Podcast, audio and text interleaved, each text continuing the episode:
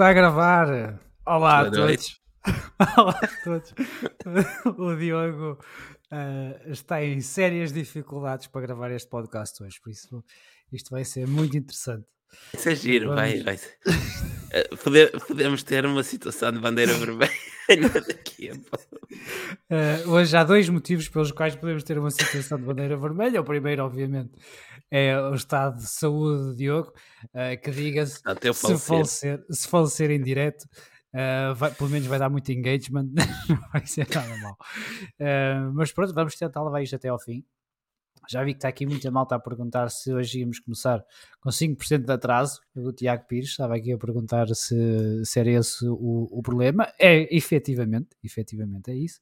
Uh, e, e eu também estava ainda a rir-me uh, do, uh, do Pedro Cachapuz, que partilhou uma imagem uh, do engenheiro Sócrates, onde dizia que o dinheiro não era da Red Bull, era de um amigo. e portanto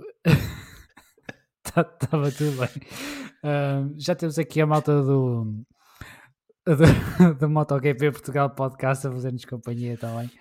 Uh, e eles que gravaram também a semana passada uh, com uh, um representante da Sport TV, como tínhamos já dito, passem lá uh, se quiserem ouvir o podcast com o Rui Belmonte e os futuros podcasts, obviamente, com eles.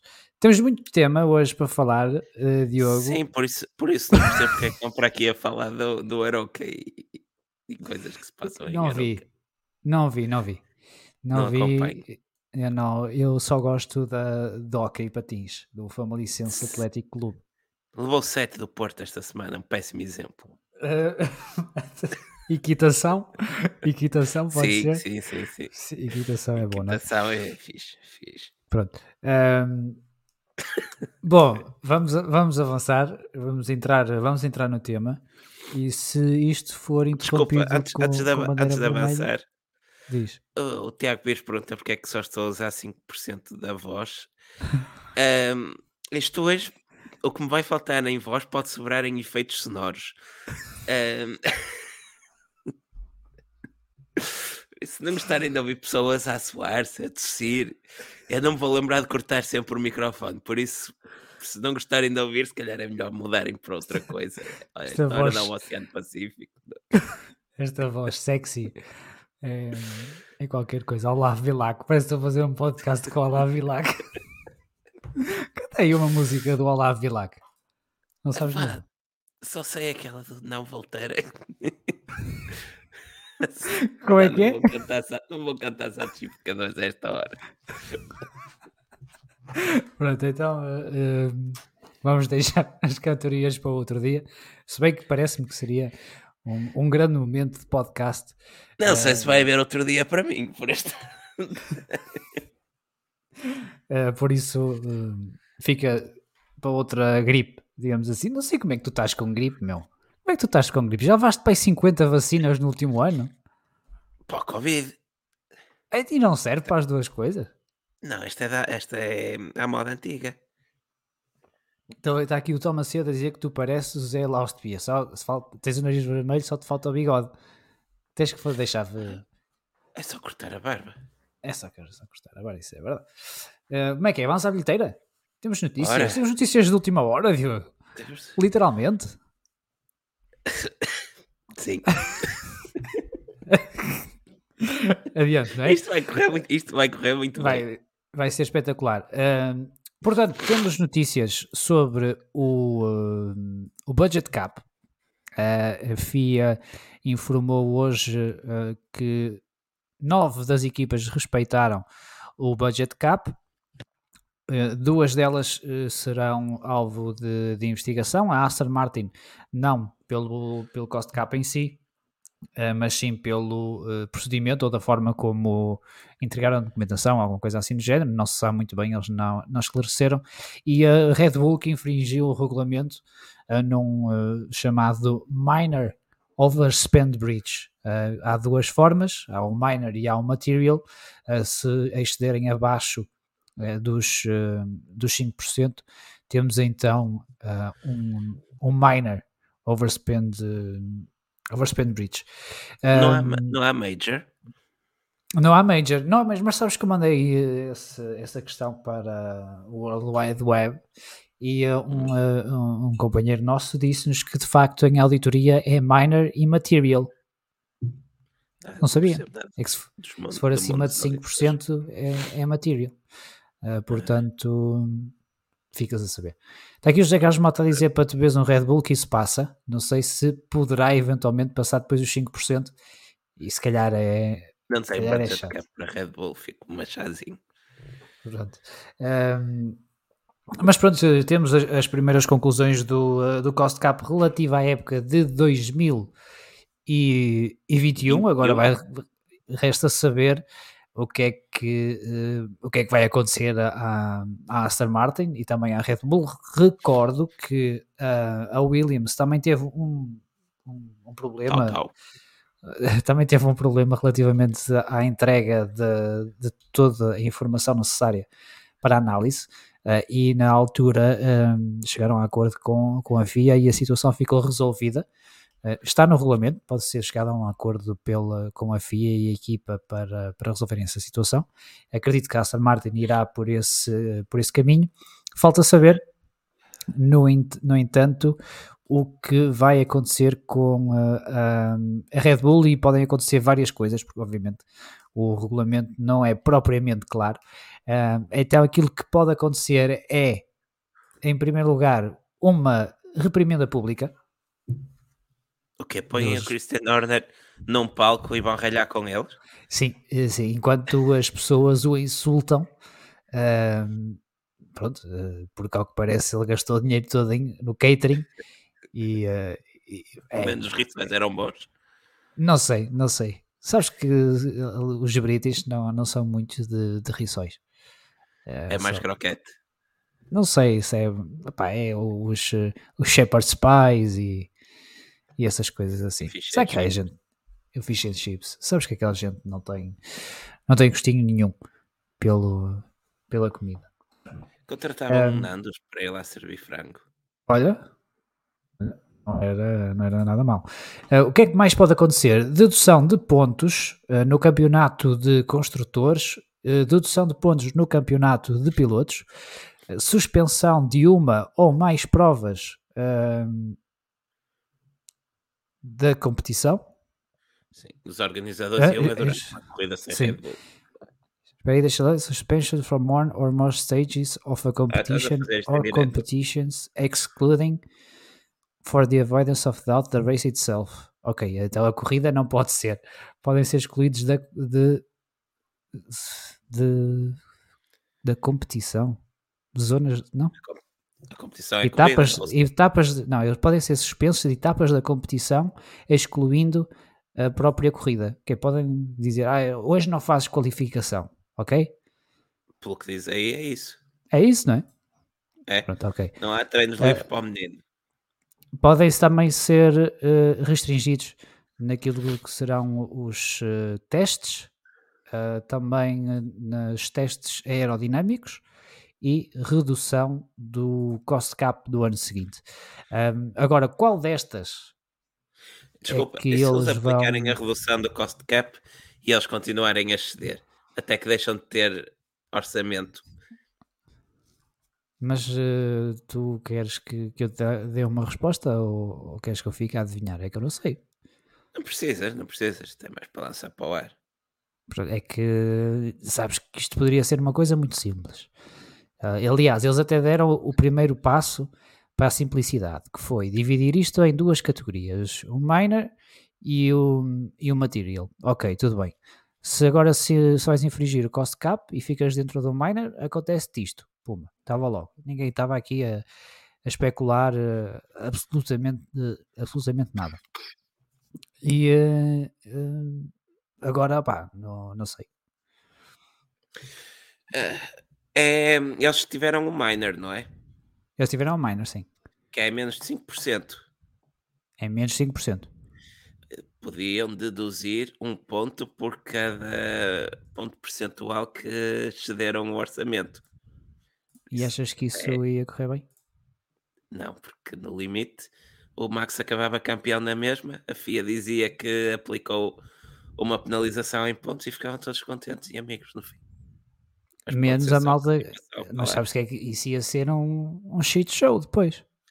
Ia, exatamente, isso abria a, p- a porta a muita coisa, mas, mas é só uma ideia, ia todo doente. ok, é justo. Ahm, eu, não, eu sinceramente não sei que. Não, não faço a mínima ideia do que é que vai, do que é que vai acontecer à, à Red Bull. Ahm, e isto, que obviamente, refere-se sempre ao ano de, de 2021. Eles a retirarem pontos, entendo que seria o ano de, de 2021, não? Sim. Sim, mas a penalização a ser aplicada será este ano. Por exemplo, se a penalização aerodinâmica é este ano, que, entra, hum, hum, que será aplicada. Este, que até será para o próximo já. Como assim? Ou, ou em A punição, dizes? Sim, sim, sim, a punição. A punição é para o ano de 2022? Eles a tirar pontos não tiram ao campeonato do ano passado? É a única maneira de aplicares a punição no campeonato onde infringiste. Porque, hum, porque senão qualquer outra punição, seja desenvolvimento aerodinâmico, seja hum, proibição de participação em sessões, só podes aplicar para o futuro. Nunca, I- não, Isso sim. não, não não consegues Isso sim. aplicar retroativamente. E é- mas, mas se tirares pontos, podes aplicar retroativamente. Sim, é o que eu estou a dizer, é a única hipótese que Ah, tens ok, de tá aplicar tá bem. retroativamente. Então, É que um gajo mal te percebe. Estava, estava a ficar, eh, estava a ficar eh, confuso.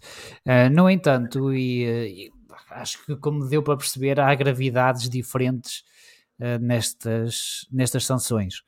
Ah, o que é que pode ou não ditar a gravidade da penalização final? Sendo que ainda há outra possibilidade, que é um- uma penalização financeira, mas o que pode ou não ditar a gravidade da penalização final. E eu acredito que sejam os, eh, os fatores eh, mi- mitigantes que também estão no regulamento. É incrível o detalhe que eles foram nestas coisas e mesmo assim não conseguiram ter aqui uma, um regulamento claro. Uh, que são os fatores mitigantes e são vários. Uh, eu posso vos dizer que está na linha 8.14, 8.15, 8.16 e são coisas como uh, boa fé, a FIA de notar que não houve intenção de enganar ou desonestidade, uh, opa, coisas assim de, de, estranhas, pronto, basicamente. Se, mostrar, se mostraram voluntários para cooperar, uh, opa, esse tipo de, de coisas. Uh, portanto, mas atenção, no meio disto tudo, convém, já que falas em cooperar, a Red Bull continua a dizer que não cedeu o cost cap. Sim, a Red Bull tem ainda a possibilidade de, de apelar. Não, da, desculpa, da não sei se viste, não sei se viste que eles emitiram um comunicado já agora Sim. ao fim da tarde a dizer isso mesmo. Sim, sim, sim. sim ehm, e, e, claro, vão, vão, esta situação eu acredito que ainda vai ser analisada. Ehm, a minha pergunta aqui, eh, Diogo, que vou deixar no ar para tu responderes se tiveres voz e fôlego, é a seguinte: estamos a perder mais que aquilo que ganhamos com o cost cap, porque claramente não tivemos equilíbrio de performance, pelo menos em 2022, nem 2021. Olha, tenho que concordar contigo. Sim, na verdade, o cost cap parece não estar a, a atingir o objetivo a que se propunha, que era nivelar as equipas e dá aso a, a este tipo de situações, que é muito difícil de garantir que há um cumprimento a 100%. E depois ainda temos estas discrepâncias entre o que as equipas dizem que gastaram e o que a FIA diz que, que gastaram. Um, quanto à parte desportiva, está a acontecer uma coisa que previmos, logo foi implementado, que é no fim de contas, as melhores equipas vão continuar a andar lá na frente. E as melhores equipas hoje em dia são a Red Bull, a Mercedes e a Ferrari. Sim, estava aqui a, a, a, destacar um comentário do, do iPirex, eu sei que se diz, uh, responde em linguagem gestual, Diogo. Uh, não pode porque isto está também a ser gravado para podcast, portanto não pois, ser. quem está a ouvir em podcast não ia perceber a resposta. Não ia perceber. Uh, Posso opa. fazer piretes se gostarem. uh, eu vou voltar àquilo que sugeri no último, no último episódio. Se de facto queremos limitar custos, uh, queremos limitar o quanto uma equipa uh, desenvolve um carro, é limitar o número de peças que podem introduzir. Desde que, obviamente, uh, possam ser substituídas, não é? estou a falar de specs, não estou a falar de setups, nem a falar de peças uh, danificadas. E acho que se calhar isso é mesmo a única maneira de, de forma clara, limitar aquilo que as equipas podem trazer, o número de upgrades que podem trazer, porque está visto que assim, não, assim vai, ser, vai ser muito difícil. Eu há bocado escrevi um tweet na brincadeira onde dizia pá, 5% não conseguiam esconder isto na AlphaTauri, como a Ferrari Sim, fez com a ASE. O caos, mas... no Twitter é culpa tua, eu estou aqui sucedido, não tem nada a ver com isso. Uh, mas é um bocadinho, mas, eh, na, na, verdade, é um bocadinho por aí. Uh, achas que ninguém tentou esconder nada? Eu acredito é que para além do que já se sabe é o que está escondido, por isso é que a AlphaTauri anda com um barco este ano. Pois. Gastaram, gastaram o plafond todo a esconder uh, budget da Red Bull. E quem diz a AlphaTauri e a Red Bull, a Ferrari agora oh, tem... Uh, tem a AS. Tem, tem a AS mesmo ao lado, são, são vizinhos. Sim, sim. Até tem o, o, o, diretor de técnico que trabalhava na, na Ferrari, portanto, uh, isto é obviamente o nosso chapéu de alumínio em grande força, mas uh, tenho poucas dúvidas que as equipas, uh, sobretudo as maiores, tentaram esconder qualquer coisita. Como diz aqui o Pedro Carapuz, esconder na Fórmula 1? Não posso. Pá, portanto, não sei, não ganhamos nada a nível desportivo. Ganhamos a nível de uh, a imprensa ter muitas coisas que, que dizer sem ter, na verdade, algo concreto com, do que falar, porque não há, não há nada. Sabemos que há uma infração, segundo aquilo que eles dizem, minor, que significa que excederam em menos de 5% do, do orçamento que estava proposto. Uh, não sabemos quanto é que excederam, não sabemos das 10 penalizações possíveis, qual é que vai ser aplicada, não sabemos quais são os critérios para aplicar essas 10 penalizações possíveis, e portanto não, acho que não ganham absolutamente ninguém. Não sei se ganharam para a malta que, que vive disto e, e, nós, nós não, não vivemos, felizmente, parece-me. Um, que, e que tem que lançar notícias todos os dias. Foram esses que ganharam, porque de resto não estou a ver ninguém. Na AZD. Está assim tão mal? Estava a tentar não, não tossir. Bora, diz lá o que é que ias dizer. Não, não tem, mais, não, não tem mais nada a acrescentar ao que tens a dizer. E não tens mais nada? Não, se... não, nada, nada. É, Olha, pergunta aqui... aqui é, é, uma, é uma boa pergunta. É. é uma boa pergunta. É uma boa pergunta que... e é da pessoa certa. Exato, do Mr. Hamilton. Uh, acham possível que tirem pontos ao Max o ano passado como punição? Eu acho que não. Não acredito que a FIA vai querer abrir essa caixa de Pandora. E, e se o fizer, vai ser calculado. Vai ser de maneira que não altere classificação. meio, meio ponto. Por isso é que eu falava nos 5 pontos por 5%.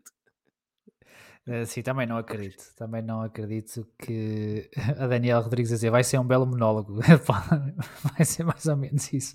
Eu vou só atirando ideias para o Diogo e, e trabalho com o que ele mandar. E eu aceno com a cabeça. E ele acena com a cabeça. Uh, não, mas também não acredito que, que se retirem pontos ao, ao, Max Verstappen, ainda por cima por uma infração daquilo que uh, aquilo que, que, é considerado minor, eu acho que, acho que não. Acho que podem tirar aos construtores e, e, basicamente vai ser como não fazer nada porque eles tiram pontos aos construtores e continuam em, uh, em segundo lugar no campeonato, muito, muito, possível, muito Sim, possivelmente. Não interferia com a, com a classificação final. Sim, por isso eu eh, tenho muitas dúvidas que eles tenham essa, essa vontade não devem ter para já.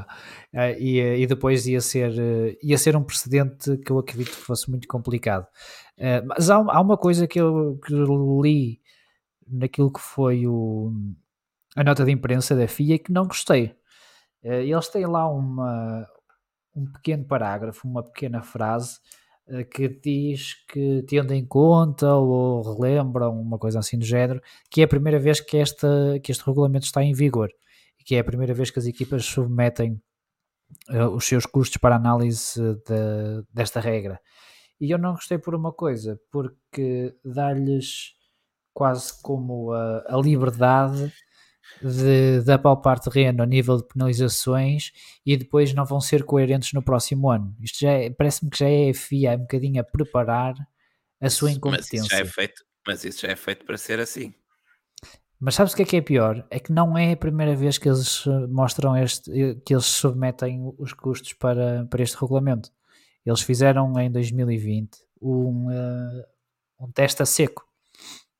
Recordas que eles, que eles uh, fizeram sim, análise dos custos? Dry run. Sim, sim.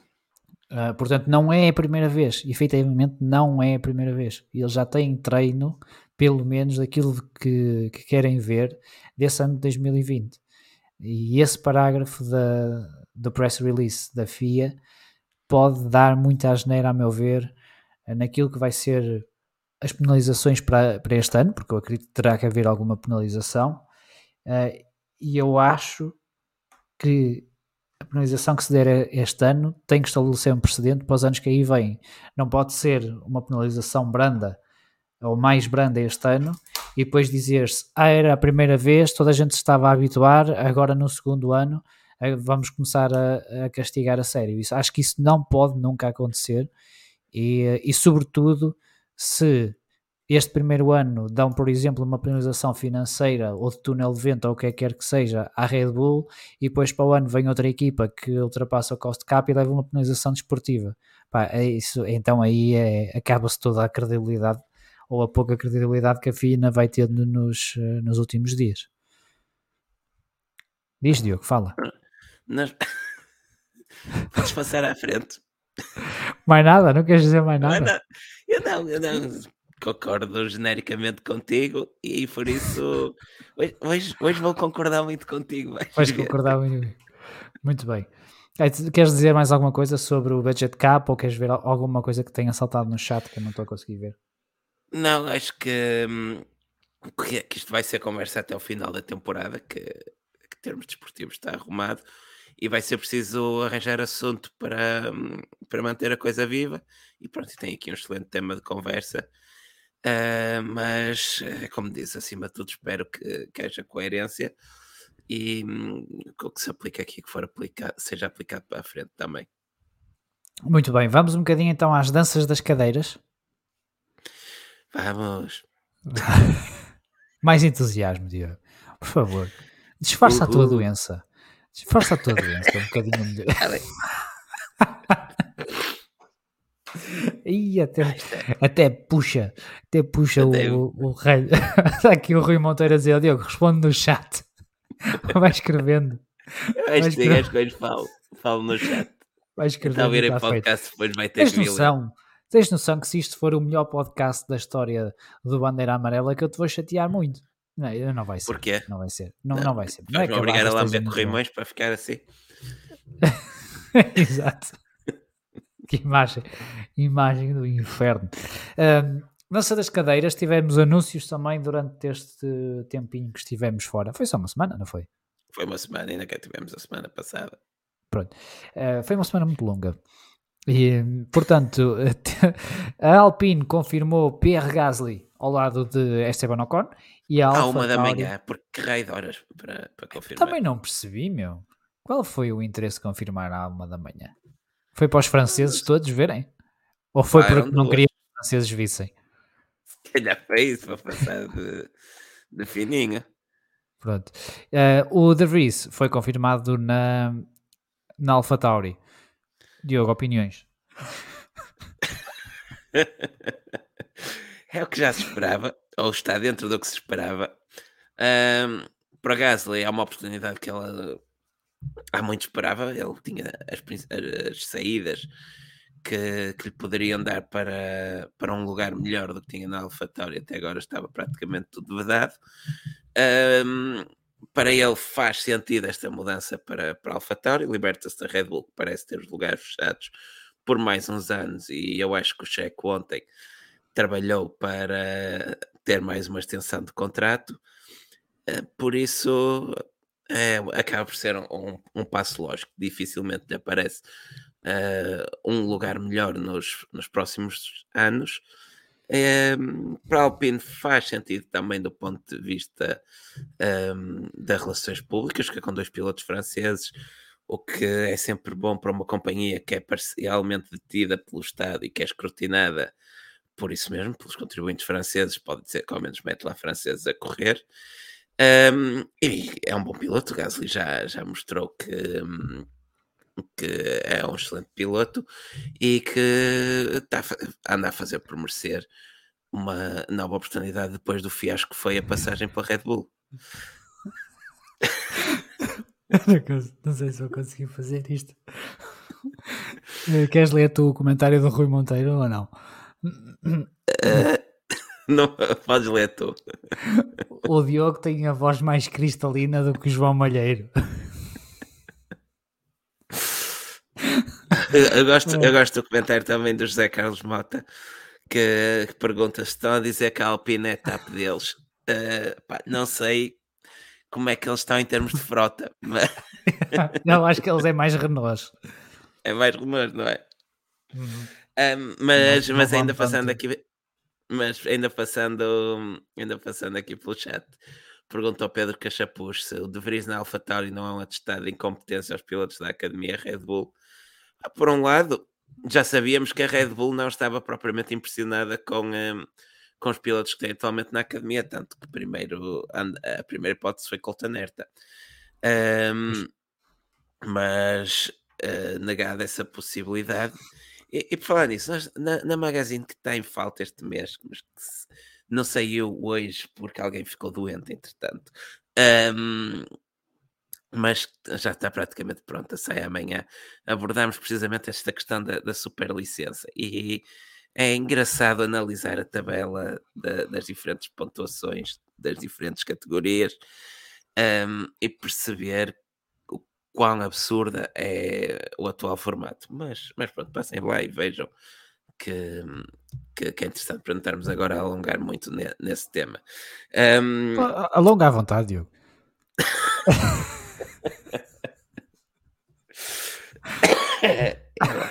uh... Calma, calma, jovem, calma. Diz completa, completa. Tem, que limpar a garganta. Uh... Quanto ao De Vries, ele fez uma excelente entrevista de emprego em Monza e depois disso a dúvida acho que deixou de ser se ia estar na Fórmula 1. A dúvida passou a ser qual era a equipa onde ele ia estar, se na Williams, na AlphaTauri ou até na Alpine. E, e, pronto, acaba por ser interessante para ambos. Uh, penso que o contrato é de um ano, não é? Faz um ano à experiência. A AlphaTauri não tem nada a perder. Para o De Vries é uma excelente oportunidade. E, e pronto, pode ser que saia um casamento positivo para ambos. Regra geral do que eu consegui perceber, concordo contigo. Uh, fiquei de certa forma. Uh... Isto em podcast vai sair legendado. com voz over, com voz over de alguém. Vai ser dobrado. Exato. Uh, não, mas fiquei contente por ver o Gasly na, na Alpine. É, é algo que já temos dito aqui várias vezes de uh, querermos ver o, o Gasly fora da, uh, da atmosfera Red Bull, ver o que é que, o que, é que ele pode dar a outra, a outra equipa. A Alpine acho que é um projeto que pode ser interessante, se bem que também estão estagnados já há algum tempo, mas vamos ver se, se de facto eles conseguem evoluir aquele, evoluir aquele carro. E quanto ao de, ao de Vries, é como tu dizes, um, aquela corrida em Monza de facto muda a forma como as pessoas veem o de Vries do, do, momento, do momento para o outro e, e se calhar uh, foi mesmo uma questão de tempo até ser anunciado por qualquer equipa de, de Fórmula 1. Foi engraçado que o Max disse, uh, já não sei a, a, que, a que canal de televisão, que aconselhou o Nick de Vries a, a dar um, uma chamada ao, eh, ao Helmut Marko que poderia, que poderia ajudar. Se calhar se, o Helmut já estava, já estava de olho nele. Já estava, já estava de olho nele, o Max se calhar já sabia e portanto uh, aconteceu. Uh, aconteceu, vai ser interessante, vai ser curioso ver como é que o Nick de Vries uh, se vai ambientar uma época completa na, na Fórmula 1. Tem o Yuki Tsunoda ao seu lado que, vamos ser sinceros, não sendo aquele, uh, próximo campeão do mundo, ou pelo menos acho que ninguém imagina esta altura do campeonato o Tsunoda o, campeão, o campeão do mundo, vai ser um, um benchmark interessante para para o Nick de Vries, sendo que, obviamente, o Nick de Vries é campeão do mundo pela FIA, não é? De uma das categorias da, Sim, da FIA. da Fórmula E. Da Fórmula E, que curiosamente não dá tantos pontos como a indicar ou como a Fórmula 2, mas, mas pronto, é um campeonato de mundo. Se calhar que a É FIA não gosta tanto, não faz, não faz muito sentido, mas, eh, mas pronto. Ahm, bem, pronto, acho que, que são dois pilotos que vão ter uma época interessante, interessante para acompanharmos, é interessante para vermos como é que vai ser a relação do Gasly com o, eh, com o Ocon, ah, até porque diz não sei, eles pareciam muito amigos nas, nas fotografias. ah, mas Eu gostei, eu gostei muito de uma, de, uma, de, um- de uma fotografia que publicaram. Na verdade, eh, eram duas versões da mesma fotografia de um evento qualquer há uns anos, onde estavam o, o Gasly e o Ocon com as respectivas companheiras na fotografia, mas quando ambos partilharam a fotografia, cortaram-se mutuamente. Eh, e eu achei foi. que era muito, muito giro, muito, muito bom para partilhar entre colegas de equipe. Sim, sim, sim, foi, foi engraçado, foi engraçado. Ah, e eh, o que é que foi, Diego? Nada, nada, continua o que estás a dizer. É, e, epá, e vai ser- acho que são dois pilotos que vão ser interessantes de ver para o ano. Uh, primeiro o Gasly fora da atmosfera Red Bull e depois o, o Nick de Vries ver uh, como é que ele uh, acaba por desenrolar-se a, a- a sua época. Acho que isso pode ser interessante. Ficam-nos a faltar dois lugares, na Williams e na Haas. A Williams temos o Albon e na Haas temos o Magnussen. Uh, o Richard disse que em princípio para o ano já não está. Fala-se cada vez mais que poderá ser piloto de reserva da Mercedes.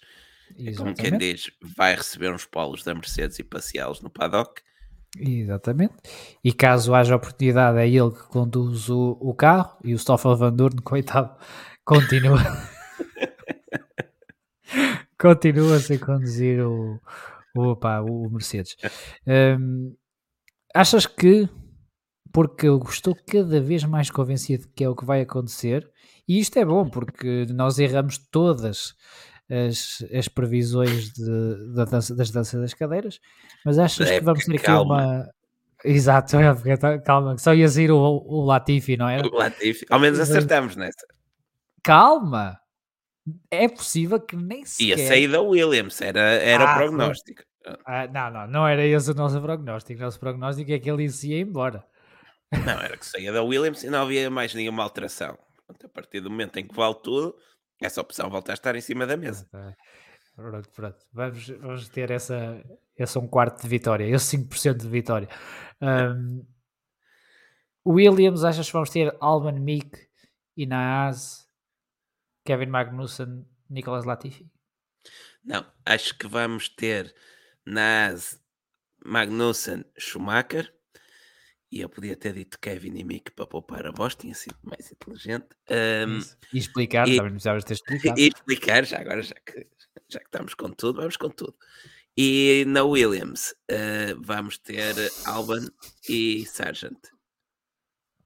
Estou-me a rir aqui do, do comentador Ipirex que diz que o, o De Vries, assim pequenino, vai num ovo como os bebés. o Tsunoda também, o Tsunoda é mais baixo que ele. Sim, sim, sim. O André Almeida está aqui a dizer que a AlphaTauri já pode reduzir para aí meio metro a distância entre eles. É o carro mais curtinho. O Emanuel Dias diz a AlphaTauri no próximo ano vai poupar no material para os carros com dois pilotos tão pequeninos. Será a dupla de pilotos mais pequena da história? Em Fórmula 1? Não sei, não sei, mas podes fazer isso para trabalho de casa. Vou pensar nisso. Vou pensar nisso. Um, Olha, antes, antes de avançarmos neste tema, Sim. antes de arrancarmos para outro tema, ah, o João Lourenço faz aqui uma pergunta também: se não era para ter havido para aí um vídeo de um Ferrari na gravilha como trata de arrancar-lo, mas houve, houve. Não Houve, nós houve. que fizemos, mas houve. houve, tá- foi tá o, no- o Miguel. Sei que o primeiro nome era Miguel, agora não me lembro. Eh, mas posso, posso tentar. podes, podes posso procurar e repartilhar, porque Nossa, Vai falando, Diego, vai falando. Volta, volta a estar na atualidade depois da corrida de ontem. Pois é, pá. Pois é. Queres avançar já para a corrida? É isso? Acho que não há muito mais para dizer aqui fora e eu também sou também, na verdade é que não me, não me apetece. Ah, acho que nós chegámos a mencionar ahm, na, no último podcast, ou se mencionamos, fica aqui um reforço, que a Porsche cancelou de vez os programa, o programa de Fórmula 1. Não há Red Bull, não há mais ninguém. Pronto, acabou. Não mencionamos? Acho que não chegámos a falar. Antes de falarmos, fica aqui um remember. Ou Ok, para continua. quem não viu semana passada. Continua a falar que eu ainda estou à procura. Portanto, hum, Japão, não é? País muito lindo. Tem ilhas lá do outro lado do mundo. O que é que queres que eu diga? Que não se fala da qualificação. Não, estávamos a falar, estávamos a falar do, do Sainz e podemos ir, ir já ao, ao Grande, ao Grande Prémio, Prémio do, do, do Japão. ao Grande Prémio do Japão, que basicamente Sabes começa como deves ter reparado que eu estou a ver agora o script pela primeira vez. Acredito que sim, acredito que sim. pronto. E estávamos a falar então, Grande Prémio do Japão. Sim, que- nós fomos ao Grande Prémio do Japão. Sim, que uma vez mais foi à chuva e parecia que íamos ter um arranque eh, normal à chuva pela primeira vez, mas eh, durou duas voltas essa ilusão. Houve um arranque sem safety car, que me surpreendeu. Isto, eh, para quem ultimamente nem sequer arrisca arrancar a chuva logo sem safety car. Gostei, já agora não sou contra, não estou a criticar, apenas estou a dizer que me surpreendeu. Hum, mas após duas voltas tivemos, e o acidente de Sainz, tivemos bandeira vermelha. Certo. Eh, e voltamos a ter aquilo que ninguém quer ver, não é? Foi um carro a alta velocidade a passar por, eh, por uma grua. E, e é um tema que nós tivemos a falar no Grande Prémio de, de Monza Itália. e fomos, de Itália e fomos ver o que é que dizia a regra, etc. eh, onde a própria regra fala das condições das condições climatéricas e tudo mais, e vimos que mesmo a própria FIA eh, escreveu no seu regulamento de que só, num- só reunidas certas condições é que um, um veículo de recuperação pode entrar na pista. Recordamos que essas ahm, condições é que haja no mínimo um safety car com o pelotão totalmente agrupado, a velocidade controlada e já com os pilotos informados ah, de que existe um carro parado na pista e que estará a ser eh, removido com, com uma grua ou com um trator ou o que quer que, o que, quer que seja. E, e isso não aconteceu no, eh, no Grande Prémio do Grande Prémio do Japão. Japão. Uh, prim- primeiro, uh, temos de facto safety car a agrupar os carros, mas os carros ainda não estão totalmente agrupados quando passam naquela zona. Uh, e, e, de facto, os 5, 6, 7 primeiros passam muito devagar juntos, uh, nem sequer levantam spray e, e passam, passam bem. Acho que conseguem ver de facto que a grua está, está ali, mas depois começam a aparecer mais os carros mais espaçados. Uh, e, e Pierre Gasly, então, que tinha parado nas Bem boxes para, para deixar o, o placar da Rolex e mudar, e mudar a asa, vem como, como um foguete, uh, basicamente. Um, pá, eu não percebo como é que. Uh, e em Monza eu acredito que eles tiveram que eles tiveram bem, fizeram aquilo que estava no, no regulamento e volto a dizer que se não podemos confiar em pilotos que estão atrás do, do safety car a andar a, a 70, 80 e que estão todos agrupados eh, porque está uma grua em pista, se não podemos confiar nos pilotos nessas circunstâncias, então não podemos também confiar quando, eles, quando estão os marshals. Mas se assim for, nunca se vão tirar carros de pista sem serem bandeira vermelha, vamos estar sempre a interromper. No Japão era claramente uh, para esperar que os carros regressassem ao pit lane e em bandeira vermelha e só depois entrar a grua, porque para além de, uh, do acidente uh, estava a chover e via-se mesmo, via-se mesmo muito mal. Uh, eu, eu, não, sinceramente nem sei muito bem o que, é que, o que é que poderá ter acontecido, porque eu acredito que o trator só entra em pista com autorização da, da direção de corrida e mesmo assim já lá estavam dois stewards antes de chegar o trator. Portanto, e isso é igualmente perigoso. Não sei porque é que se fala apenas só da, da questão do trator ou não, mas quando estão lá, estão lá os, os marshals, aliás, já estavam ao pé do carro naquelas condições. Se um carro perde o controle e leva os dois marshals, também não acho que é igualmente perigoso, não é? Se calhar até é pior, tendo em conta a segurança dos carros que temos hoje em dia. Um, mas o que me chateia ainda mais na situação do, do Japão este fim de semana é que se tu esperas 20 segundos, os carros já tinham passado todos.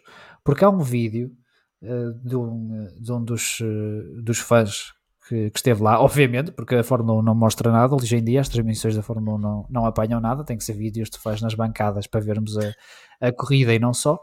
Um, e mostra o momento em que entra um, a grua, e a grua entra e depois passado um bocado começam a passar os carros. Pá, porque é que não se esperou aquele, aquele bocadinho passavam os carros todos e depois é que entrava a grua. Não sei o é, que é que se terá passado, mas acho que é um, um, nível de incompetência que não pode ficar não pode ficar impune, simplesmente não pode ficar impune. A única justificação que eu vejo para isso foi uma falta, uma falha de comunicação grosseira.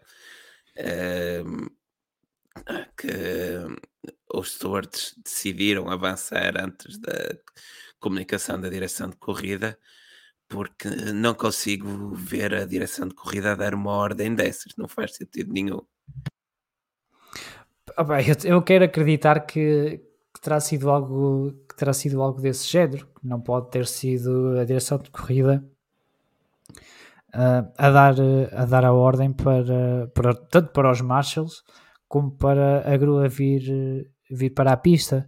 Uh, mas tem que haver esta esta formação antes, ou a informação da importância destas coisas um, à equipa que está no, no circuito, digo eu, ainda por cima nas condições em que tínhamos esta, em que tínhamos esta corrida, porque é, é uma questão até um, de, de, de, segurança, de segurança básica que não, não se cumpriu. Eles nem sequer cumpriram o próprio regulamento eh, quando está um dia de sol, não é?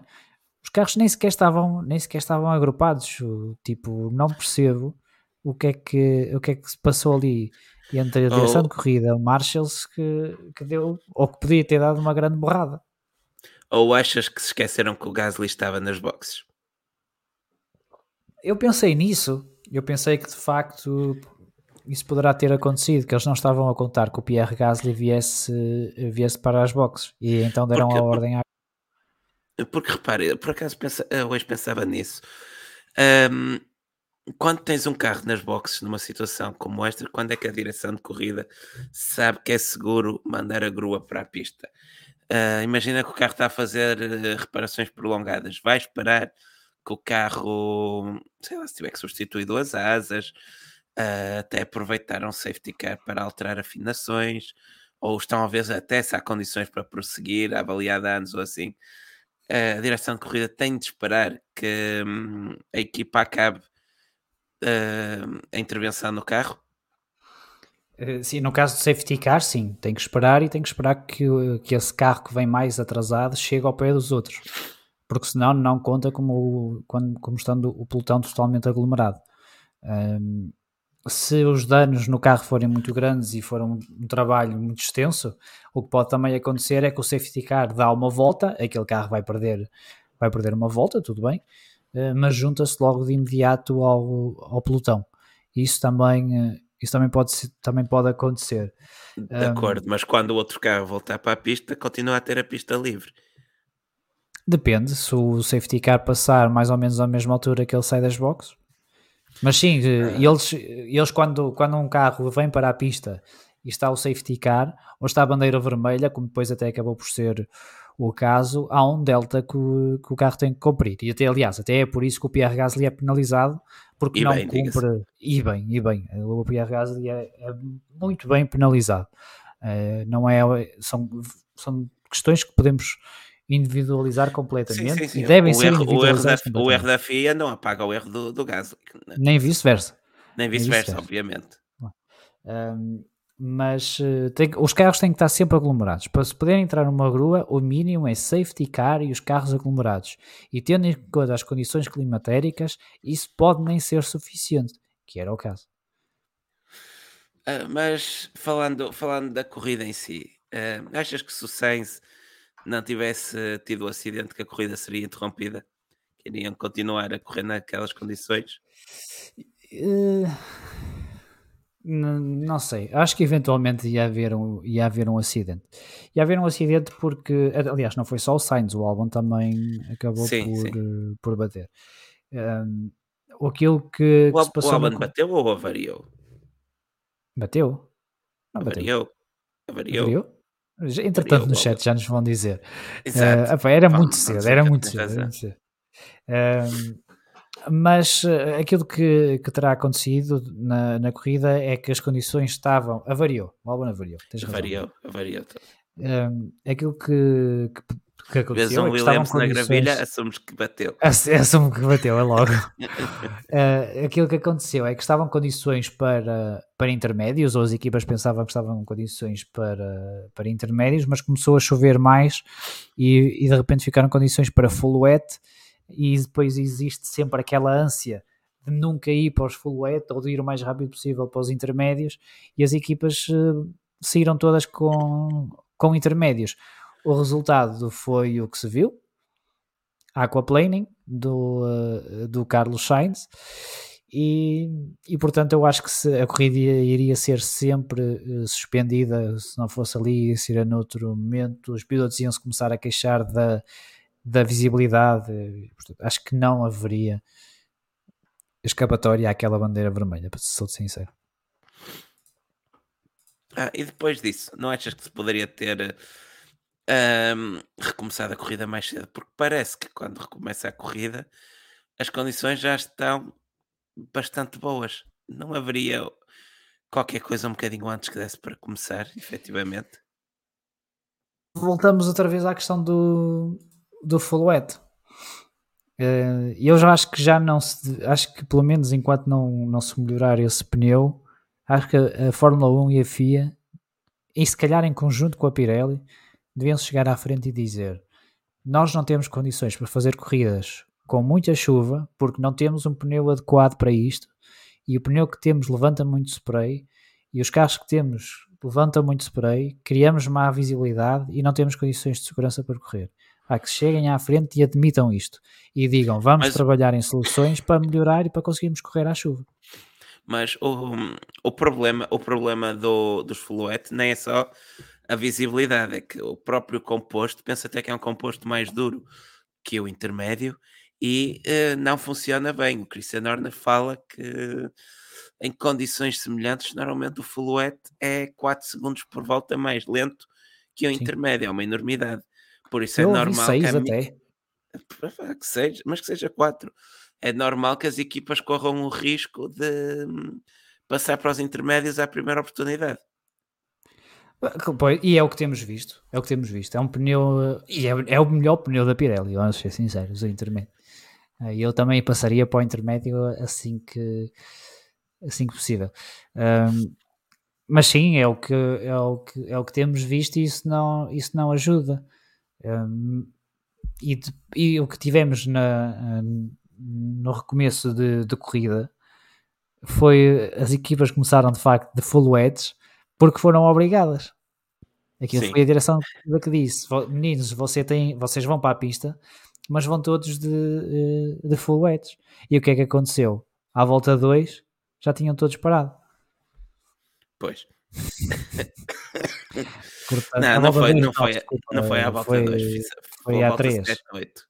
7, 8. Sim, eu estou a tirar as duas primeiras. O Vettel parou à volta 5, uh, eh, fez duas voltas no início da, da corrida, pronto, fez três voltas de uh, duetos. De full wets, tem razão.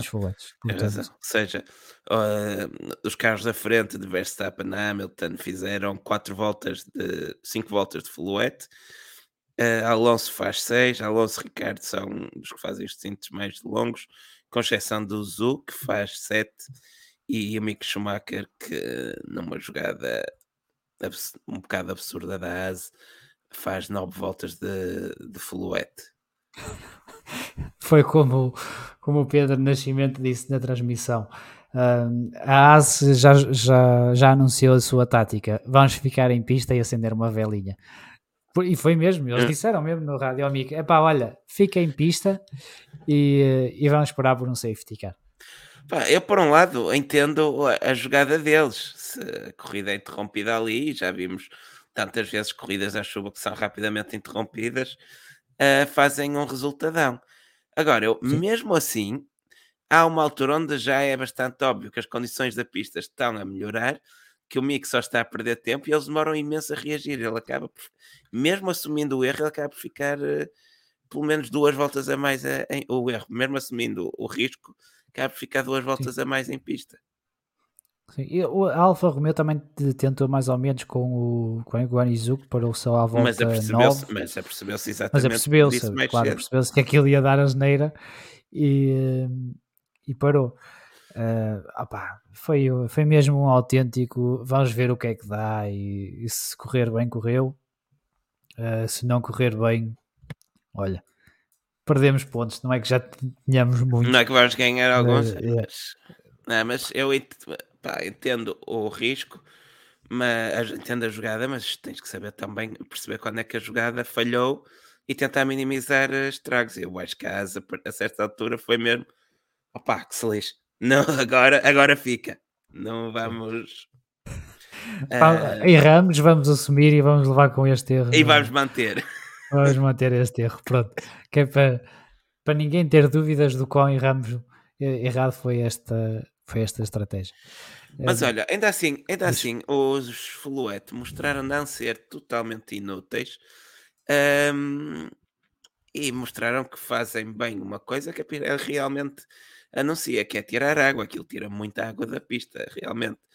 O que me leva a perguntar: nós já tendo esta informação, não faz sentido que os carros façam algumas voltas atrás de safety car para tirar o máximo de água da pista, evitar um aglomerado muito grande como tens numa partida parada e depois tentar arrancar atrás de safety car já com menos água em vez de ficar a chover e a acumular água na pista.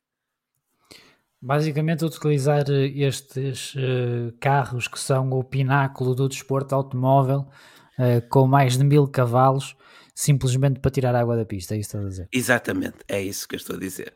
Porque a verdade é que funciona. Funciona, funciona, sim, sim, sim, sim. tens toda a razão, funciona. Uh, Parece-me um bocado, para além de parecer um desperdício, uh, não sei se seria uma vergonha ainda maior ter, usar o, carros de Fórmula Depende. 1 fluetes só para. Depende como tu vendes isso. É uma, pode, a direção de corrida vende dizendo que pá, vamos para a pista, avaliar as condições e que nisto das duas ou três voltas atrás de safety car, como se estivesse em spa, e vais tirando, vais tirando água da, da pista. Uh, e já tens pelo menos condições mais seguras para arriscar uma largada atrás de safety car. Pá, não, há, não é propriamente uma manobra kamikaze, não é? Sim, sim, sim, sim. É, sim, nesse sentido, sim. Eu pergunto aqui o João Pedro Almeida se não há máquinas apropriadas para, para isso. É, é assim, nos Estados Unidos eles utilizam, não, agora não me estou a lembrar do nome, mas utilizam aquelas máquinas que ajudam a secar a pista, mas aquilo também funciona bem porque é o banking, então aquilo é tudo inclinado. Sim, isso, isso é, mais, mais é uma, é, são pistas relativamente curtas. Sim, é, e, e de facto lá não podes conduzir ou não podes correr com, no molhado e na, no É como na Fórmula 1, portanto. é um bocadinho, é um bocadinho por aí. Uh, eu, eu, continuo a achar que a, que a, melhor solução neste momento é o que eu disse há bocado. De chegarem-se à frente e dizer não conseguimos, não conseguimos, temos que melhorar isto. Portanto, até melhor, melhorarmos isto, uh, as corridas que vamos ter vão ser no molhado mas em condições que nos permitam utilizar os intermédios e nunca os, uh, os pneus de chuva. Só os intermédios. Ou então, a Pirelli diz que uma das razões para, uh, para não terem um composto em condições para fluete é que as equipas dizem que não vale a pena testar ou não querem testar pneus de chuva.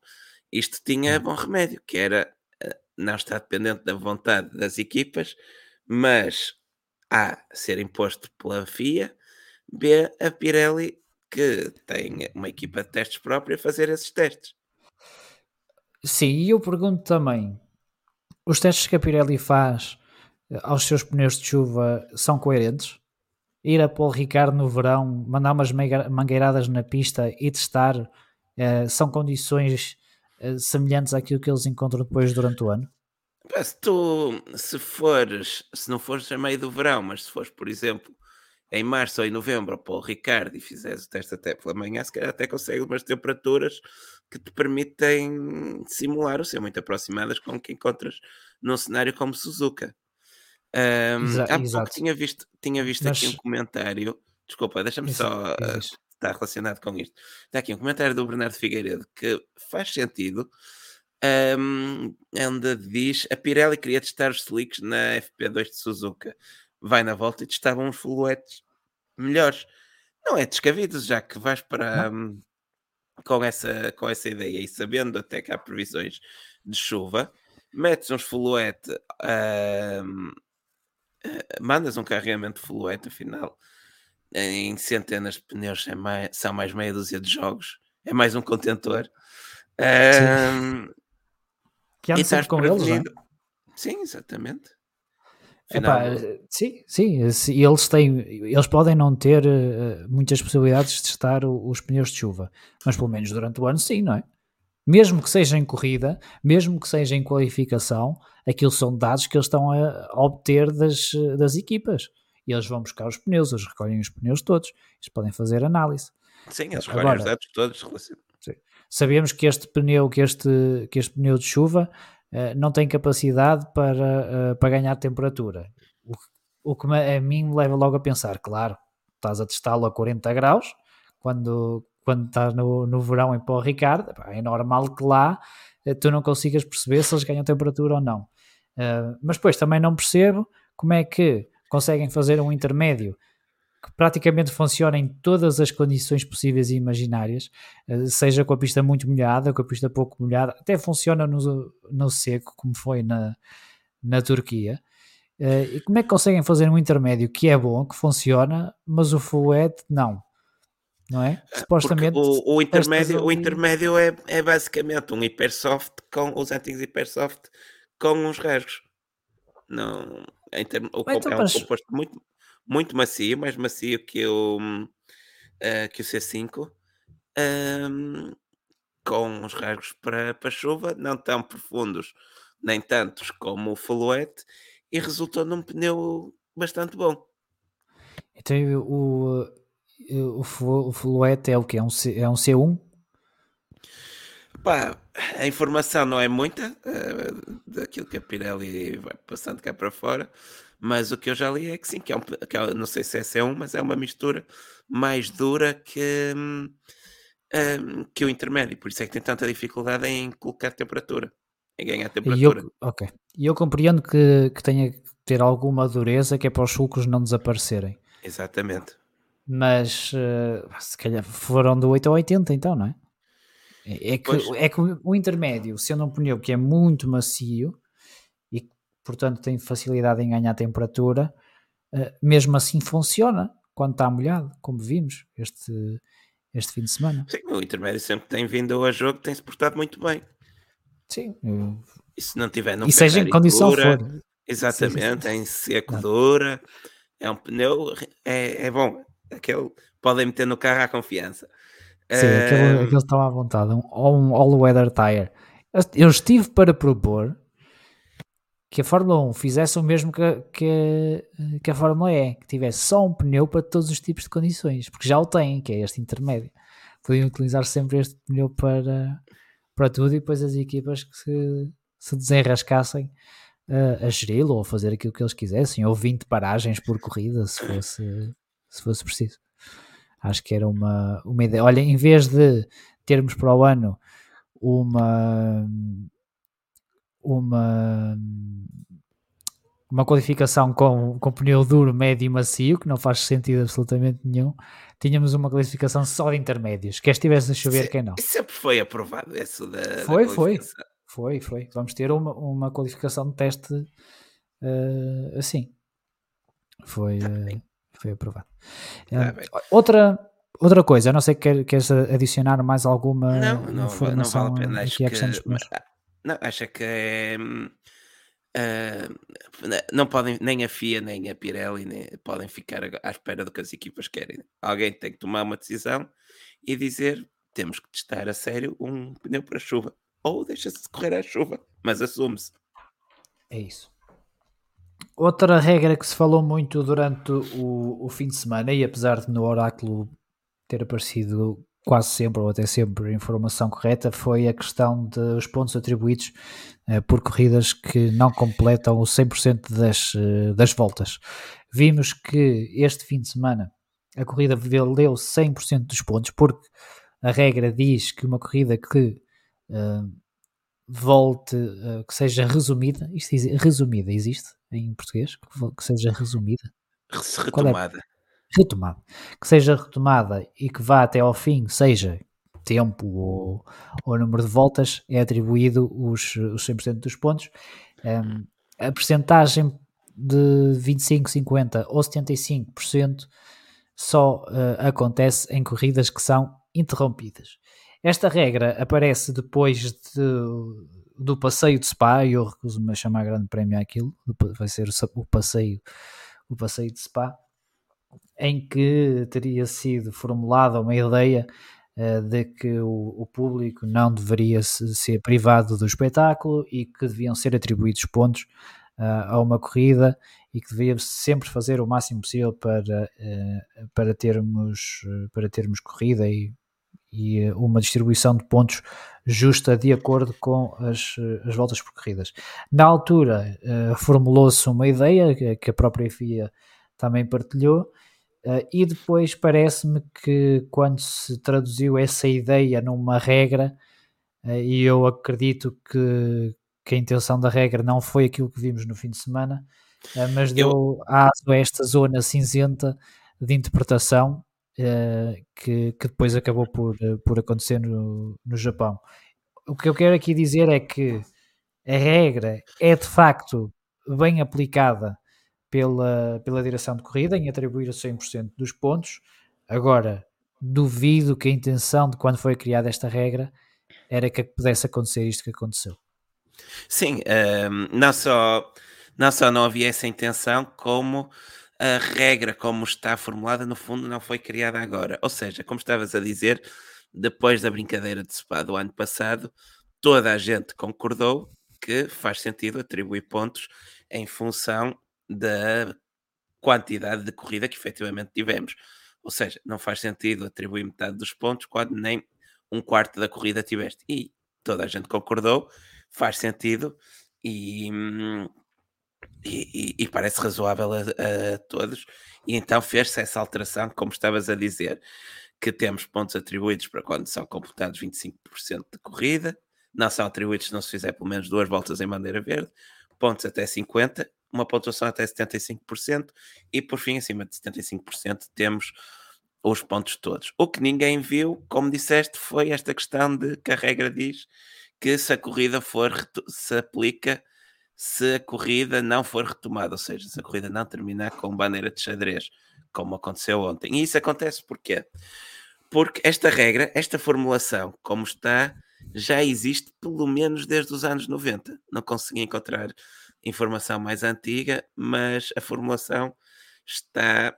Uh, que isso acontece uh, pelo menos desde os anos 90. Ou seja, uh, até aí a corrida só terminaria abaixo dos 75% se efetivamente não fosse retomada, porque não existia o limite das 4 horas, que o ano passado foi, e aí também não entendo muito bem porquê, mas um, foi reduzido para 3 horas. Um, esse limite simplesmente não existia, é, uma, é algo recente. Por isso nunca se pôs sequer essa hipótese de a corrida ser retomada e não atingir 75% da, da distância. Podia estar parada 3, 4 horas a ser interrompidas às vezes que fosse precisas, como aconteceu nesse célebre Grande Prémio do Canadá de 2011, que depois até levou à introdução da regra do limite das 4 horas. E como tal, se a corrida não chegasse aos 75%, é porque uh, tinha sido interrompida por um motivo de força maior antes disso, como aconteceu em todas as vezes que essa regra foi aplicada uh, seja por condições atmosféricas ou por uh, algum acidente mais grave. Um, ninguém se lembrou ou ninguém reparou que essa formulação de que só era aplicada se a corrida não fosse retomada estava lá e assim continuou, quer quando se reviu a regra para ter, introduzir o limite de 4 horas em 2011, nunca aconteceu uma situação de se atingir o limite de tempo abaixo dos 75% desde então. Aconteceu ontem e foi então quando toda a gente reparou que estava lá essa formulação que efetivamente atribuía os pontos completos para, hum, para uma corrida que tivesse menos de 75%. Ou seja, como a regra está formulada, no limite podemos ter uma corrida de duas voltas. Hum, dás uma volta, bandeira vermelha, voltas à pista três horas depois, dás mais uma volta, terminas porque atingiste o limite de tempo e tens 100% dos pontos. E por isso acho que toda a gente concorda um, que a regra terá que ser novamente alterada para prevenir situações como aconteceram ontem. O Christian Horner já, já fez declarações nesse sentido, o André Seidel também, por isso. Um, não me parece que tenha sido tanto um erro ao elaborar a nova regra, mas sim um detalhe, uma falha que ficou esquecida de uma formulação anterior. Foram introduzidos novos elementos que não foram tidos em conta e manteve-se assim até, até bater de frente com a realidade. É isso, é isso. Uh, acho que o Olaf Bilag tem toda a razão naquilo que está a dizer.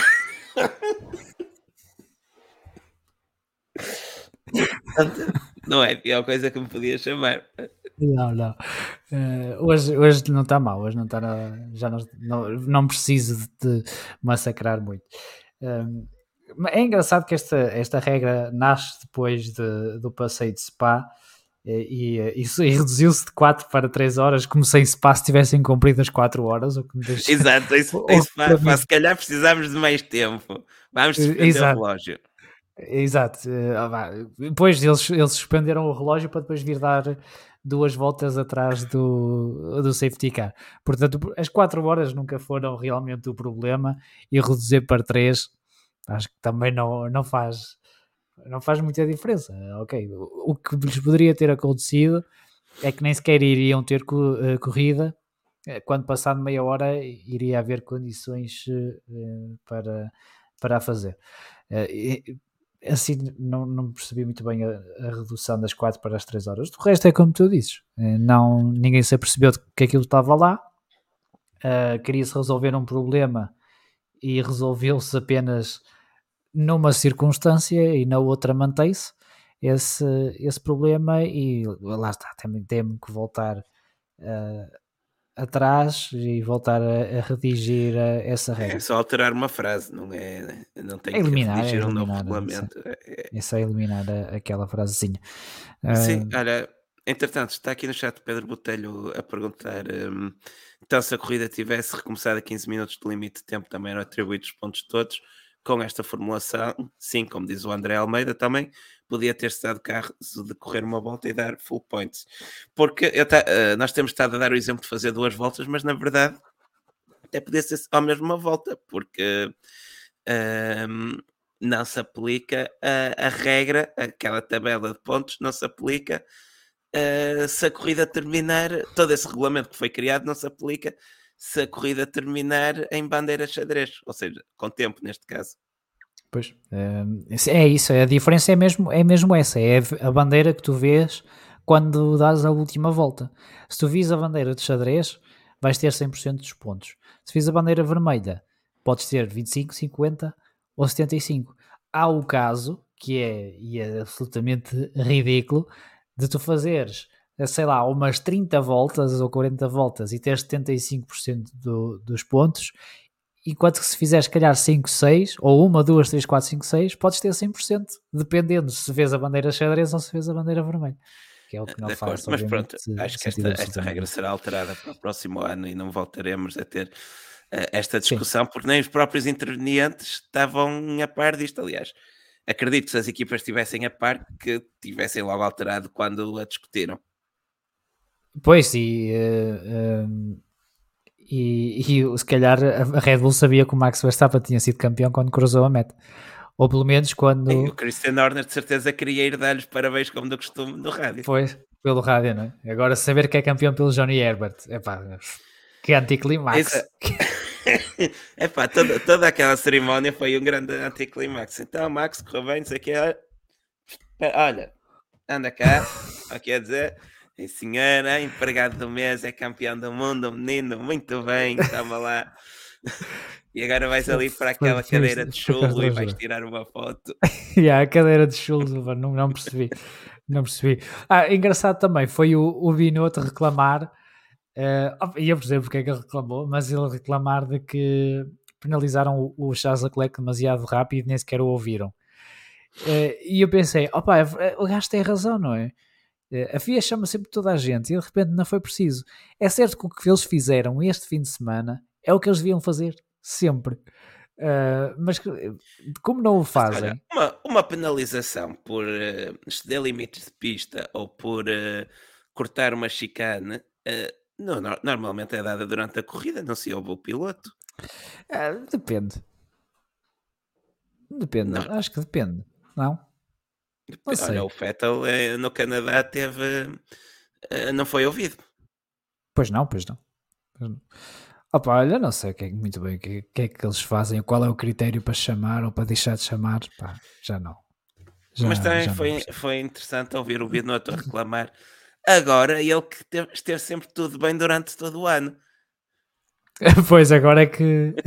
agora é, é pá, se não fosse isto, ainda éramos campeões, caramba.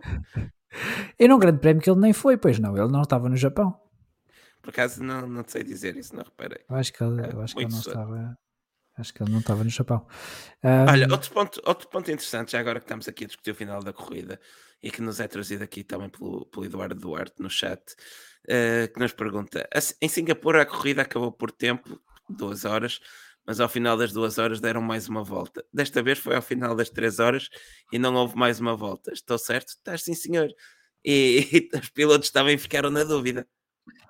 Sim, uh, aconteceu de que eh, quando se foi mostrada a bandeira de xadrez, vários pilotos continuaram em ritmo competitivo.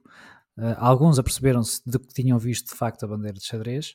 Uh, o Alonso, por exemplo, não se apercebeu. O Ocon não se apercebeu. Acho é que natural, o Hamilton, quem estava, quem estava em luta estava luta. mais concentrado na luta do que Sim. em ver a bandeira.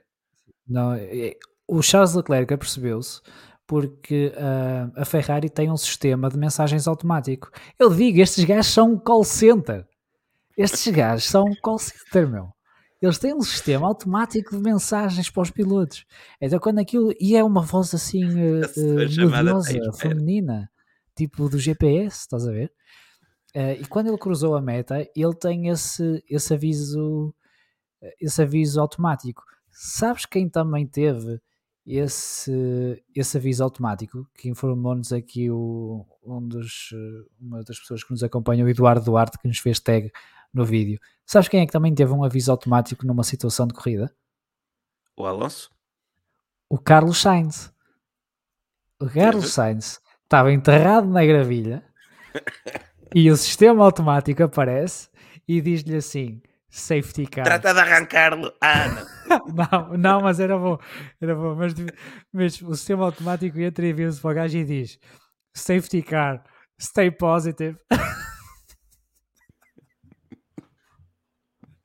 Não te esqueças do Delta, Carlos.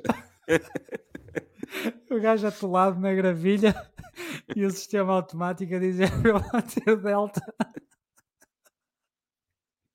Ah, vai, é muito bom. É muito bom. Mas prova que de facto a Ferrari tem um sistema de call center a falar com os seus pilotos, que era aquilo que nós já tínhamos uh, falado quando teve cá o Nuno Pinto, que aquilo parece um call center, porque de facto é um call center. Eles, aqueles botões todos no volante da Ferrari não são modos de motor, não é DRS, não. Aquilo eles falam com a box e sai a mensagem. É prima 1, um, prima 2. Exatamente. Para tática, prima 1. Um. Para uh, suporte técnico, prima 2. Para mandar o Binotto dar uma volta, prima 3. É aí sim que aquilo funciona. Uh, aqueles botões não só servem para isso, não servem para, não servem para mais nada E como diz o José Carlos Mota, no final da mensagem da Ferrari pedem para deixar uma avaliação sobre o apoio. no fim, no fim aparece essa, essa mensagenzinha. Isso é que era uma montagem que devíamos fazer. Não sei, eu não tenho eu... capacidade técnica para isso, Diogo. Epá, Mas eh, se conseguindo despachar a, a magazine amanhã, pode ser que ainda aproveite e tirei agora uns dias de férias e ainda consigo boa. Boa. Foste apanhar uma gripezinha para as férias. Exato, assim. pá, timing espetacular. Melhor maneira Sim, de passar estes dias. Olha, tem aqui Parabéns. uma pergunta boa para ti, do Pedro Botelho. Um, que eu sei que tu vais gostar muito desta. Que nos pergunta qual a diferença entre o Max em Singapura a cortar a primeira curva no arranque e o Leclerc cortar a última em Suzuka. Obrigado, Pedro. Obrigado, que eu estava a precisar desabafar. Eu estava a precisar desabafar. Ora, portanto, para a FIA, para a FIA, uh, cortar a curva na primeira volta, ao que parece está tudo bem. Porque é a primeira volta, pode acontecer um, uns toques, umas caramuças, é pá, é tranquilo. É tranquilo podes, mas, agora, mas agora este caso do Max não é caso, não é caso único. Não, é, primeira farta-se na primeira volta isto acontece às carradas, às carradas Sim, por ano. Temos falado disso aqui algumas vezes. Sim. Agora, cortares na última, na última curva pode ter um impacto no resultado da corrida. É isto que a FIA uh, pensa. Porque tu atalhares uma chicana a fundo, não interessa. Prima, se for na primeira volta, não interessa. Em vez de cair lá para trás da, da, da, do, do, pelotão, pelotão, ficas onde estás, se calhar até ganhas um lugarzito ao outro e tal, pá, não perdes tempo uh, numa situação em que se calhar tinhas que travar, uh, não tens que dar espaço ao teu adversário, pá, mandas para cima da, da, da chicane, pronto, está feito, olha, é, é a primeira volta, não, não há problema. Agora na última ou nas outras é que já é muito chato. É muito chato, tem que se penalizar. É, pronto, não, é uma coisa que eu não percebo Uh, eu este argumento de que é a primeira volta e que é mais confusa, é pá, olha, azar, o que é que querem que eu faça? Não sejam pilotos de Fórmula 1, se não conseguem lidar com a primeira volta, epá, não, não sejam pilotos, pronto. Uh, aliás, os pilotos não têm tido problemas nenhums em lidar com a primeira volta, são mesmo as, as regras da FIA que pronto, não fazem, não fazem muito, não fazem muito sentido, a meu ver. portanto, é, é isso, não há muito mais a dizer. É uma daquelas coisas que não se percebe. Ou pelo menos que eu não percebo. Não sei se tu percebes, Diogo, mas eu não percebo. Não, não, não, não tenho, não tenho muito mais a, a acrescentar. Uh, olha, se calhar até tinha, mas não me apetece que dá uma garganta. Pronto, um, ia, ia dizer qualquer coisa. Ah, já sei. Queria, queria só acrescentar uma coisa ainda, puxando um bocadinho a conversa atrás, à questão da, do limite das 3 horas. É que em Suzuka um, não, uh, não servia de muito não termos limite ou ter um limite de 4 horas, porque era praticamente noite quando a corrida terminou. Não podia esticar pois. a corrida mais. Pois, é, ali não dava, não dava mesmo. Isso é verdade. Não, as câmaras, as, aquelas câmaras captam muita luz um, e parece-nos sempre mais claro do que efetivamente é em situações de baixa luminosidade. Mas havia alguns planos já no fim da corrida, ao longe, onde conseguias ver claramente que o dia já estava mesmo a acabar e que não se ia poder correr muito mais tempo. Que é uma pena porque a corrida estava entretidinha. Sim, eu estava a gostar, estava a gostar da corrida também. Sim, eh, sim por isso. Diz, diz, termina. Ia dizer, ia dizer, não, e por isso fiquei mesmo com pena, pá, podiam ter tentado começar isto ao menos uns 15 minutinhos mais cedo. Sim, obrigado a toda a gente full wet, nem que fosse 10 voltas, só para, só para termos um bocadinho mais de prova. Não sei se há bocado acabamos por uh, concluir aquela questão de acabar o tempo por mais uma volta ou não. É, dissemos não, não, é que, não, acabamos, foi a correta. Acab... Não, não acabamos okay. por, uh, por desenvolver muito mais isso, mas aí antes de, de responderes que eu não fui pesquisar, eu na Fórmula 1 tenho a ideia de sempre se ter aplicado ou acabar a corrida à, à hora certa. E fiquei surpreendido a semana passada em Singapura quando tivemos mais uma volta. Sim, normalmente, e pelo que eu percebi, eh, a corrida deve acabar à hora certa. Quando acaba o tempo, tu cruzas a meta e não, não dás mais uma volta. Ehm, portanto, em Suzuka, supostamente foi aquilo que foi, que foi bem feito. Um, porque uh, acabou o tempo, o Max Verstappen cruzou a meta e, e pronto, viu a bandeira de xadrez. Em Suzuka supostamente foi aquilo que esteve certo. Eu acho que aquilo que esteve mal foi em Monza quando eles deram de facto mais. Foi Monza? Singapura. Não, uh, Singapura. Singapura. Foi em Singapura quando eles de facto deram mais uma, mais uma volta. Uh, mesmo assim, e, e, caso fosse, se facto fosse como em Singapura, uh, haveria outro erro ainda da direção de corrida, porque o Max, quando cruza a meta, faltavam 4 segundos. Exato, ou havia, ou, ou a imagem estava desincronizada do tempo, me parece pouco provável, ou efetivamente uh, terminam a corrida antes da, da, última volta. Ou seja, o que é que tivemos em Singapura? O Max cruza, uh, o, o, Max, o Max não, no caso foi o Pérez, que era o líder em Singapura, cruza a linha de meta quando o cronómetro ainda não estava a zero, o tempo vai a zero durante essa volta e quando chega, volta a cruzar a meta, tem então mais uma volta, ou seja, o tempo acabou e fez mais uma volta. Uh, o que tentaram fazer no Japão foi, como acontece em e como eu estou a falar de cor uma vez mais, mas creio que sempre vi acontecer assim na Fórmula 1, é o tempo chega a zero, o líder da corrida, quando volta, uh, quando volta a passar na meta depois do zero, acaba aí, não há mais uma volta. Só que, como estavas a dizer, ainda faltavam 4 segundos, por isso Verstappen teria que ter terminado aquela volta. Sim, é, é como diz aqui o André Almeida, é, talvez seja pelo limite das 3 horas, é o que faz sentido. Chegas ao limite das 3 horas, a corrida acaba quando passas na meta depois das 3 horas. Mas no outro era o limite das 2 horas, simplesmente. É, a única diferença é a quantidade pois, de tempo. Sim, sim, sim. Mais uma coisa para eles uh, esclarecerem, porque ficam, ficam dúvidas. Mas pronto. É, é o que é. Um, avançamos para o Grande Prémio, porque no meio disto tudo houve, houve o Grande Prémio. Eu oh, sei que a FIA, a FIA está cada vez mais a tentar que se fale de coisas extra uh, Grande Prémio, mas tivemos um campeão do mundo até, que foi coroado este, este fim de semana. Ele ainda não está uh, bem convencido. Eu, pois, eu acho que ainda não, ainda não se convenceu. Vai, eu uh, acho mas tivemos um, tivemos as, um as, cenas, as cenas do Max no cooldown room a dizer então, parabéns, campeão do mundo. Ele, campeão? Quem? Eu? Não. Ainda não, tem calma, chefe, tem calma. Ah, o melhor, a melhor meme, a melhor montagem que eu vi hoje foi uma com uma cena da, da vida de Brian, onde está toda a gente a dizer que ele, que ele é o Messias e ele disse: Eu, eu não, não sou o Messias nenhum, só que neste caso, é, tu és o campeão do mundo. Ele: Não, não sou o campeão do mundo. Foi mais ou menos isto que tivemos na, naquela cooldown room. Uh, to, toda a gente, ah, Max, parabéns. Não, não, não ganhei nada, ainda falta. Ainda falta. Sim. Ah, e vamos falar um bocadinho da cadeira do chulo? eu, eu só vim para falar da cadeira do chulo. Ah, vai, aquilo é tão mau, é tão mau, mas tão, tão mau, tão mau. O, o homem o próprio... não se queria sentar ali.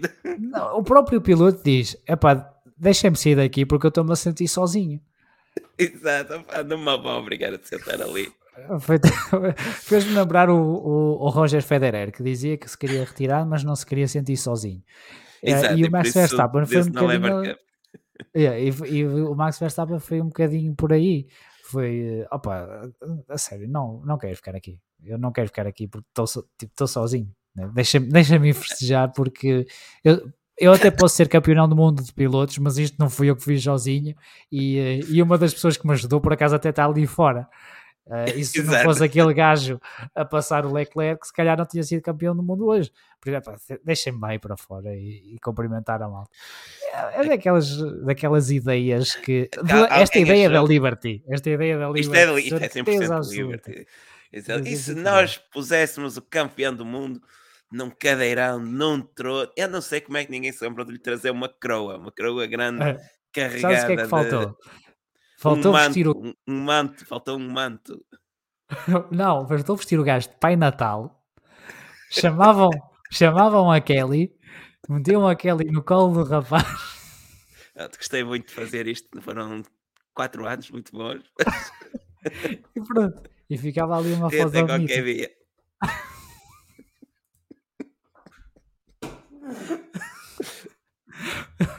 Eu hoje estou a tentar cancelar-nos forte e feio. Não, mas... tá, tá, se não queres gravar para a semana, diz. Mas... Pronto, eu vou parar. Uh, vamos avançar? ao som de Papi Chulo.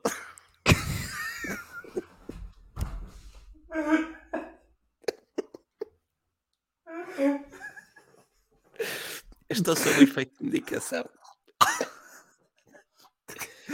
Acho que estão a ver, falamos da corrida, acaba já aqui. É melhor não? Houve corrida? Houve corrida. Uh, houve corrida. Diz a Clara Maria Oliveira. Parecia o Big Brother quando mostra os melhores momentos do concorrente. e há o gajo está sentado, não é? A ver, na altura do Marco. Metiam a voz a dizer que é campeão do mundo. Ó oh, voz, não, eu não, eu não ganhei, ainda falta. Mano. Exato, o gajo a discutir com a voz. Era muito bom, era muito bom. Uh, vamos ao Grande Prémio, finalmente. Uma hora e 25 e não. Bora! eu, já, eu, já, eu claramente já cedi o cost cap de, da minha garganta. Vai tomar uma, uma meia bocaína para ver se ajuda. Ou um ah, bagaço. falando que... é. Epá, agora fiquei na dúvida.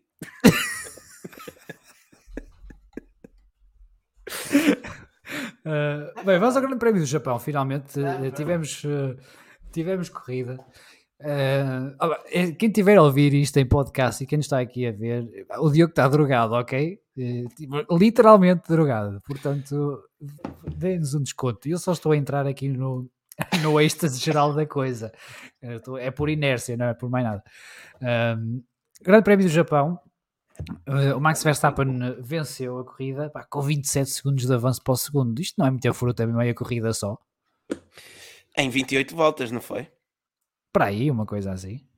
Foi para aí, foi para aí. Segundo a Pirelli, a corrida acabou às 28 voltas. Bandeira vermelha às 28 voltas. Sabes que eu há bocado, há bocado estava a tentar consultar o site ah, da FIA. 28 voltas, mas não foi 28 voltas uh, uh, seguidas. Sim, 26 sim, seguidas. Sim.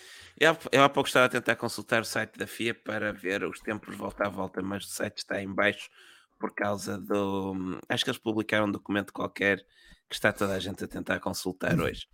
Ah, okay. uh, e por isso não consigo fazer uh, a comparação de tempos. Mas daquilo que eu fui-me apercebendo, o, o Leclerc rodou quase uh, um segundo por volta mais lento que, que o Verstappen regularmente. Foi. capote, foi capote, não é? Este qualifiquei como capote. Sim, foi campeão, acho que sim, acho que, que é isso, acho que é, acho que é a definição. Um, mas sabes o que é curioso aqui nesta, nesta situação, e é obviamente que há uma, há uma justificação para, para tanto tempo. Um, 20, 28 segundos foi aquilo que o Max Verstappen ganhou, e acho que o Charles Leclerc acabou por, por pagar um bocadinho aquela sua tentativa uh, de seguir colado ao, ao Max. E, e, digo isto porque ele pagou bastante nos pneus, ele acaba com um interslick do lado direito. Uh, a Ferrari levava menos levava menos carga, não sei se não estariam à espera de tanta chuva para domingo e portanto levavam menos carga aerodinâmica e isso fez com que eles tivessem menos apoio à frente, o carro deslizava uh, deslizava mais de frente e, e acabou por, uh, por derreter aqueles pneus. Um, no entanto, o Leclerc há ali uma altura em que me parece sugerir aquilo que seria a tática certa de corrida, ou pelo menos a tática que com o Alonso funcionou. Ele pergunta ao call center eh, quanto, quantas posições quantas posições é que ele perderia se, se parassem naquele momento para intermédios novos. Uh, e nós ouvimos depois a, a, a, comunicação com a Ferrari, vais perder 5 posições, vais aqui para trás do Alonso, etc. E, e ficou ali, ficou assim um bocadinho em águas de, de, bacalhau, depois nem para trás não, nem para a frente, e ele ficou em pista. E, e acabou por ser alcançado pelo, pelo Sérgio Pérez, que acabou por exercer a, aquela pressão que o obrigou a cometer aquele erro e o Pérez passou e, e o campeonato acabou por cair para o, o, o Verstappen. Um, para, uh, para Max Verstappen. Sim, sim, sim, não estava. Ah, parecia que estavas-me a corrigir. Eu, eu não disse Não, não. Estavas aí à procura do nome do sujeito. portanto, uh, não sei se não terá havido aqui uma. Epá, não quero dizer erro, porque não foi erro, foi uma aposta da Ferrari de que se calhar não iria chover tanto e que eventualmente iríamos passar para seco, que não aconteceu.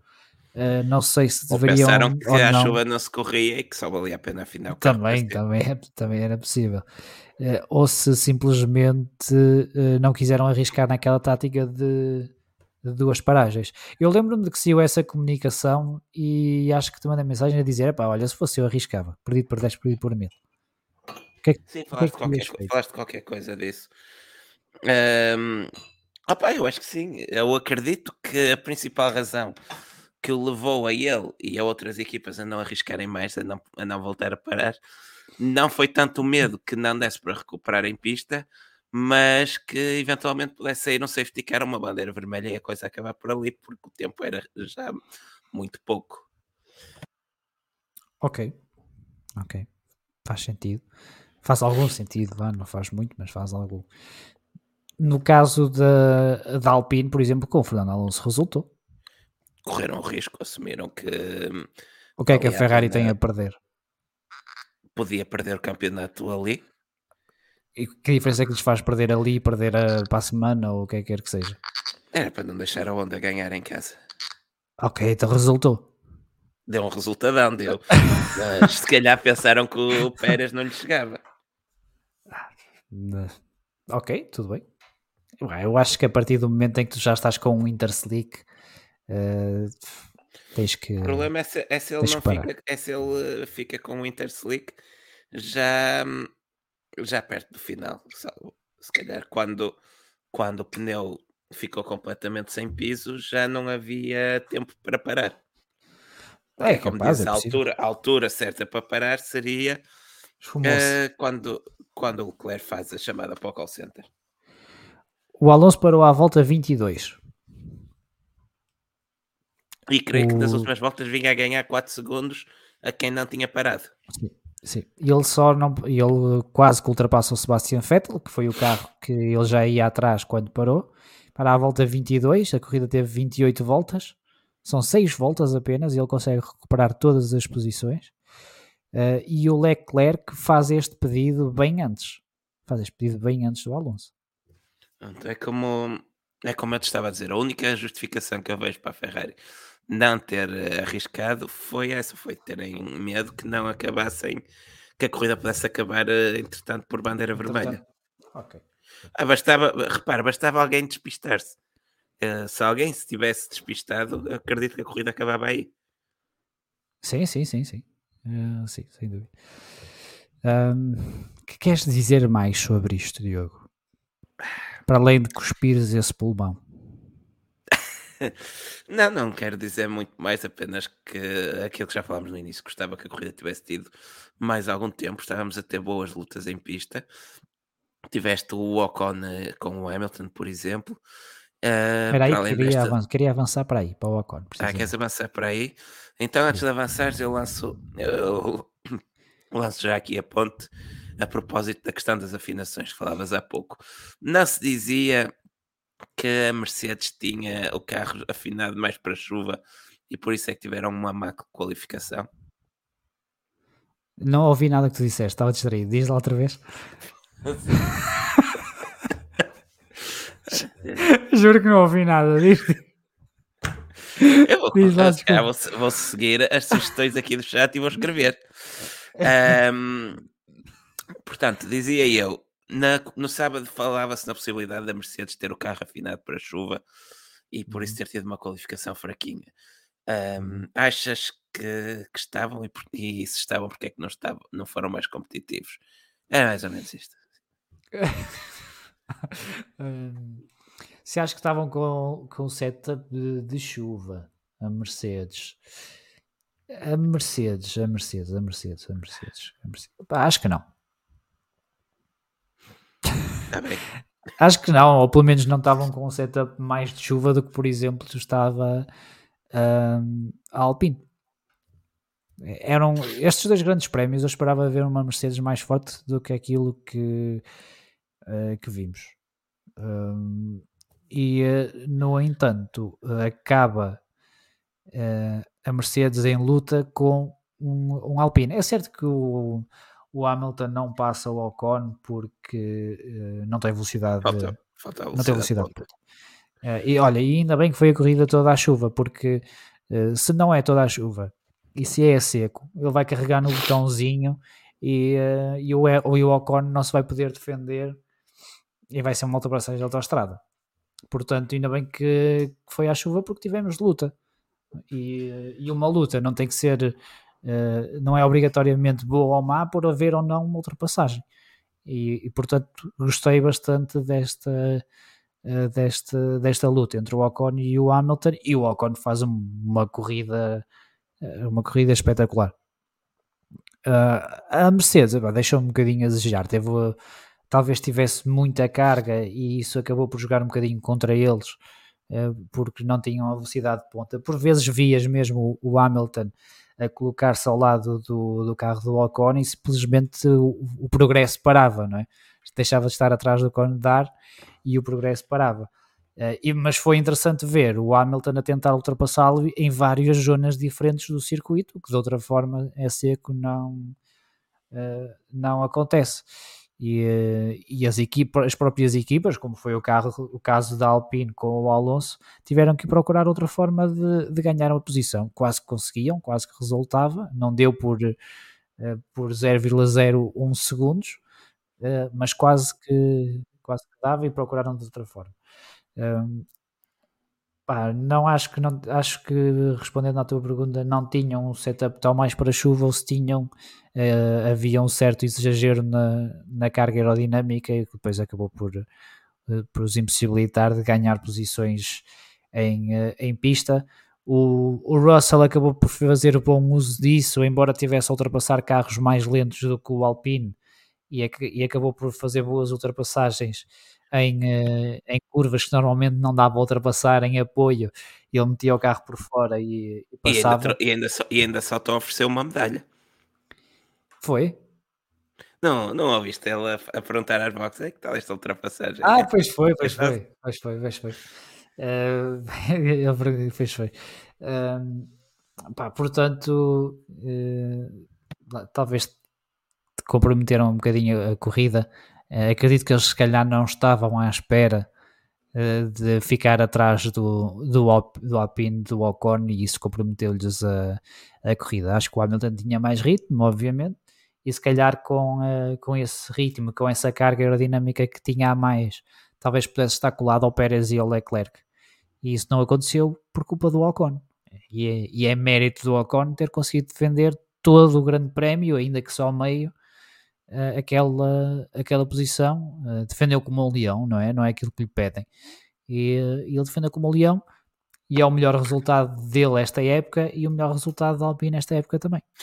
Sim, já agora, já que falas, tocas nesse ponto, para pôr um bocadinho mais em contexto este resultado do, do Ocon, até agora, esta época, apenas tiveste um piloto fora da Mercedes, da, da Red Bull e da Ferrari a ir ao pódio e esse piloto foi o Lando Norris. O Norris foi também, até este fim de semana, o único piloto fora dessas três um, a conseguir um quarto lugar. Tens agora o Esteban Ocon também uh, a juntar-se ao Norris como um dos pilotos fora dos três grandes a conseguir eh, pontos, uh, a conseguir um quarto lugar na, num grande prémio. O que acho sim. que só bem ainda dá mais mérito ao resultado do Ocon. Sim, sim pá, condições difíceis, um Lewis Hamilton atrás de ti a pressionar. Uh, foi num dia em que uh, a Alpine anunciou o Pierre Gasly era o tipo de, de, grande prémio que o Ocon tinha que fazer. Porque para o ano voltará a não ser fácil, como não é, não é fácil estar ao lado do, uh, do Alonso, mas acho que o Ocon tem feito uma boa época e, e este grande prémio prova, prova, isso mesmo e prova que, que é um bom piloto e que a Alpine, apesar de ter perdido um, um campeão do mundo, não deixa de estar bem servida a nível de, de pilotos. Se depois ao nível futuro uh, isso quer dizer que tenha uma melhor ou pior dupla, isso logo, logo se verá. Bem, obviamente que falar de Fernando Alonso é falar de um dos melhores pilotos da, da Fórmula 1, portanto é, são sapatos grandes para o Ocon e para o, são sapatos grandes para o Gasly e para o Ocon preencherem, mas uh, com o tempo nunca se sabe que tipo de pilotos é que eles uh, podem vir a ser no, e se tiverem então o carro certo, quem sabe, não é? Mas grande corrida do Ocon é o que eu quero concluir, é. basicamente. Muito lindo. Mais alguma coisa? O que é que nos falta, o que é que nos falta falar aí? Sebastian Vettel. Uma grande, uma grande corrida na despedida de Suzuka. A Suzuka que é um dos circuitos, ou talvez o circuito favorito de Vettel. Foi, foi uma grande corrida do Sebastian Vettel, ele basicamente começa a prova na gravilha. Sim. uh, e Houve depois... um toque com um dos Alpine, salvo erro, logo na, na partida. E ele... Foi o Alonso.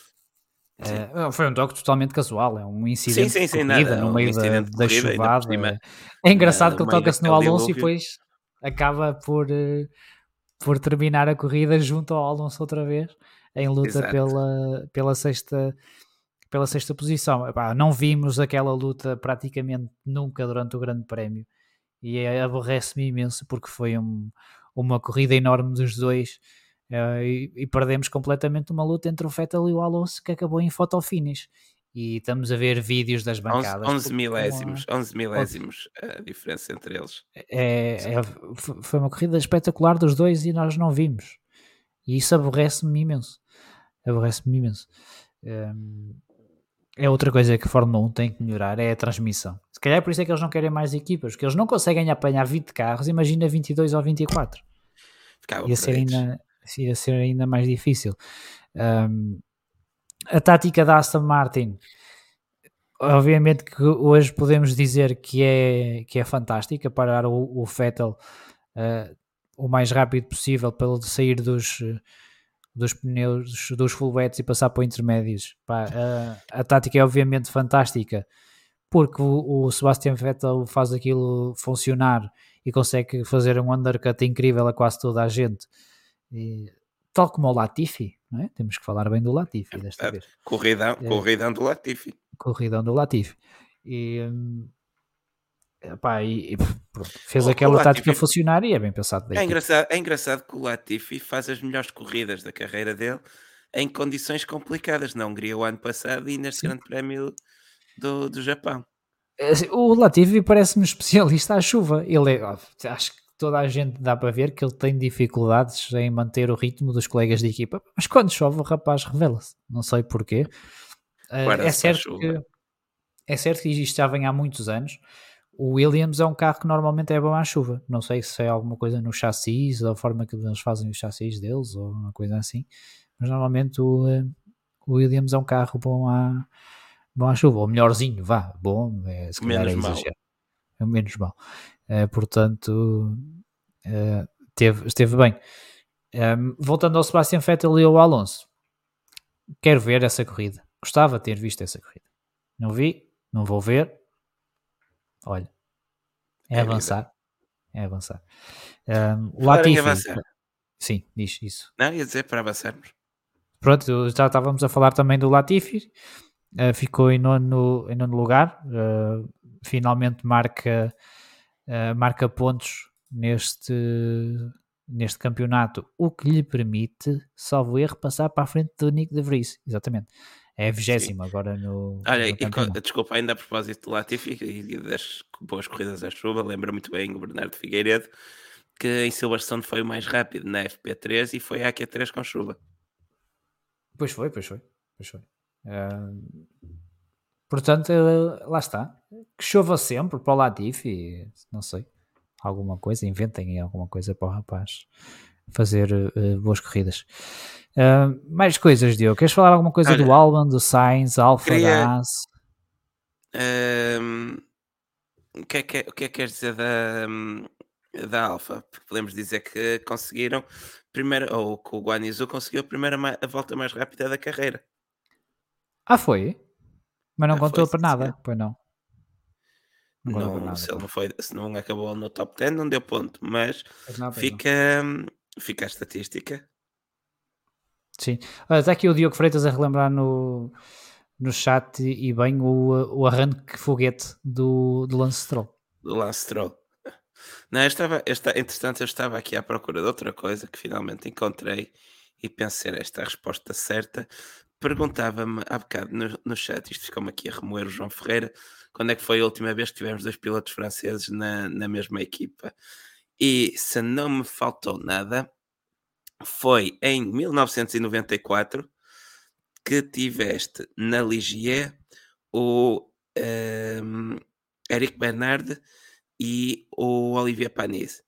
Um, Eric Bernard que fez as três primeiras corridas e Frank Lagorce, lembras-te perfeitamente o Frank Lagorce, ou uhum. Lagorce, lá como se lê, nas duas últimas, só no, uh, no, lugar, no carro 25. Uh, eh, o carro 20 só não foi na totalidade da época porque tiveste o Johnny Herbert, cá está ele novamente, a fazer um, a 14 prova do ano, que eu teria que ver qual era, que foi o Grande Prémio da Europa.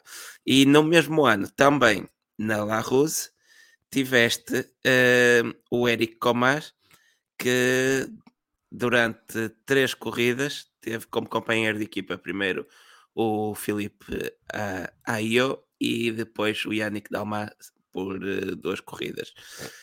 Um, o Eric Comas, que já agora não faz a última corrida, porque é substituído pelo Jean-Denis Delatraz, sabes de quem é pai este senhor? Sei, sei. Mas que é suíço, não é francês. E hum, as primeiras 10 corridas do ano foram pelo Olivier Berreta, que é monegasco, não é francês. Pronto. 94. Olha, não... Eh, diz, diz?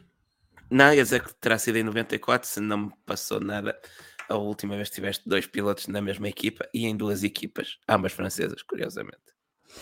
Olha, Diogo, quero-te dar os parabéns porque mesmo com essa voz de bagaço e com extrema dificuldade em falar, conseguiste, eh, não chegaste ao ponto de nos aborrecer como no dia dos números, em que falaste da pontuação, eh, mas não foi mal, não foi mau esforço esta tua viagem pelos pilotos franceses. De facto, é. não foi, não foi nada É bom.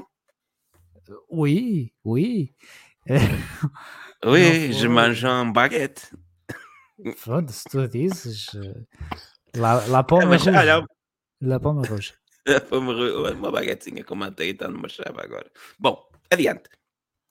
Um, la cabine?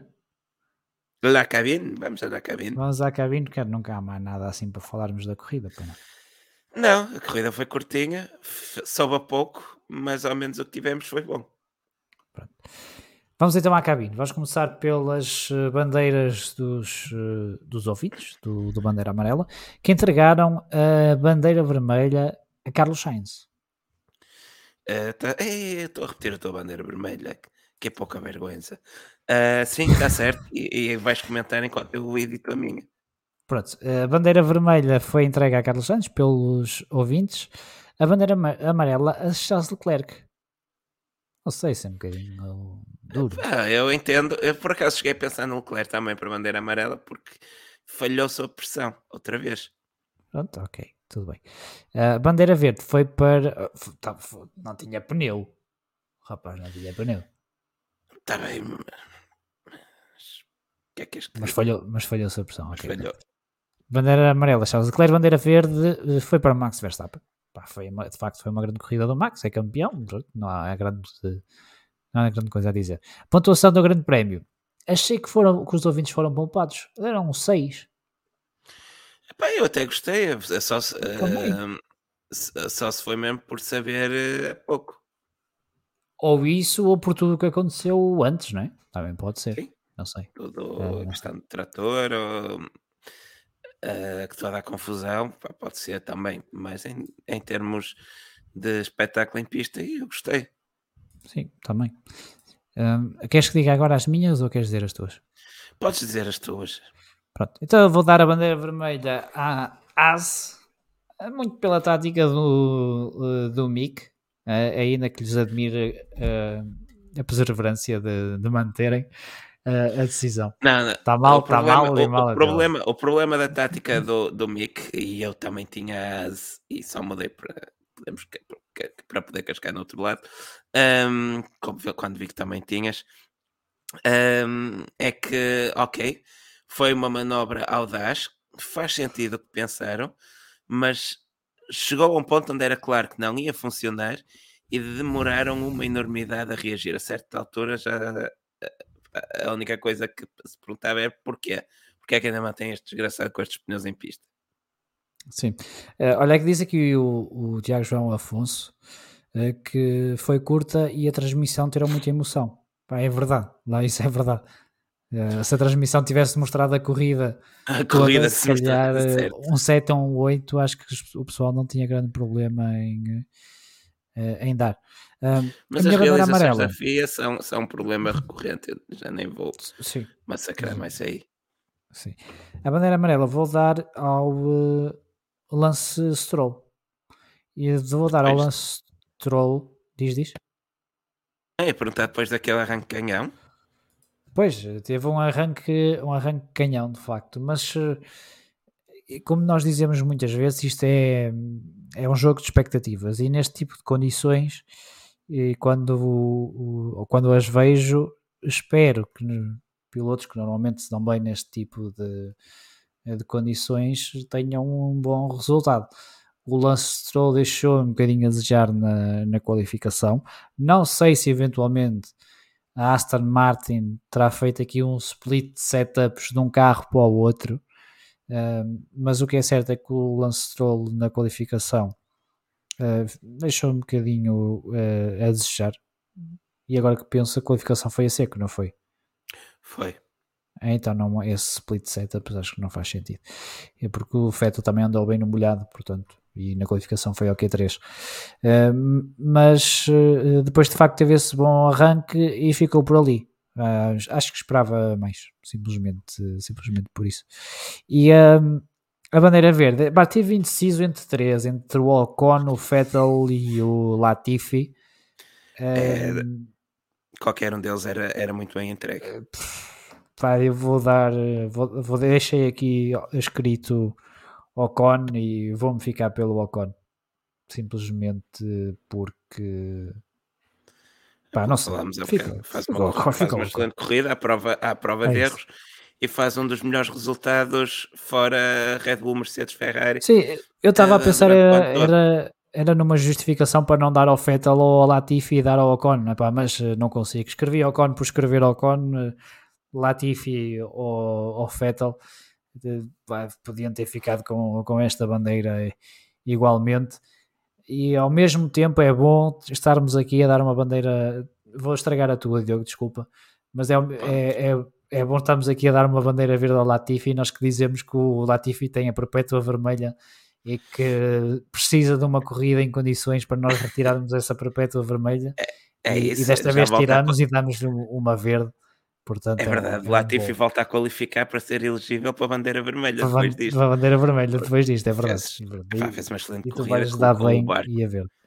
Pronto, então vou começar Pode, por aí isto, então. Isto, sim. É pela minha bandeira verde, exatamente, é para o Nicola Latifi, que hum, cortamos quando temos que cortar, mas o rapaz fez uma excelente corrida ontem com, um, com um barco, se calhar por isso andou bem à chuva, e então, estive muito indeciso. Quando vi que tinha escolhido o Ocon que os os ouvintes já tinham dado ao Max. Um, as escolhas óbvias eram Fettel e Latifi, mas achei que por uma vez ficava, era inteiramente merecido para o, para o Latifi e, e leva, leva o caneco, o paninho verde para casa para dar sempre para jogar umas cartas em cima, uh, até para o pó, e, e, pronto, e fica, e fica bem entregue. Minha bandeira amarela vai para o.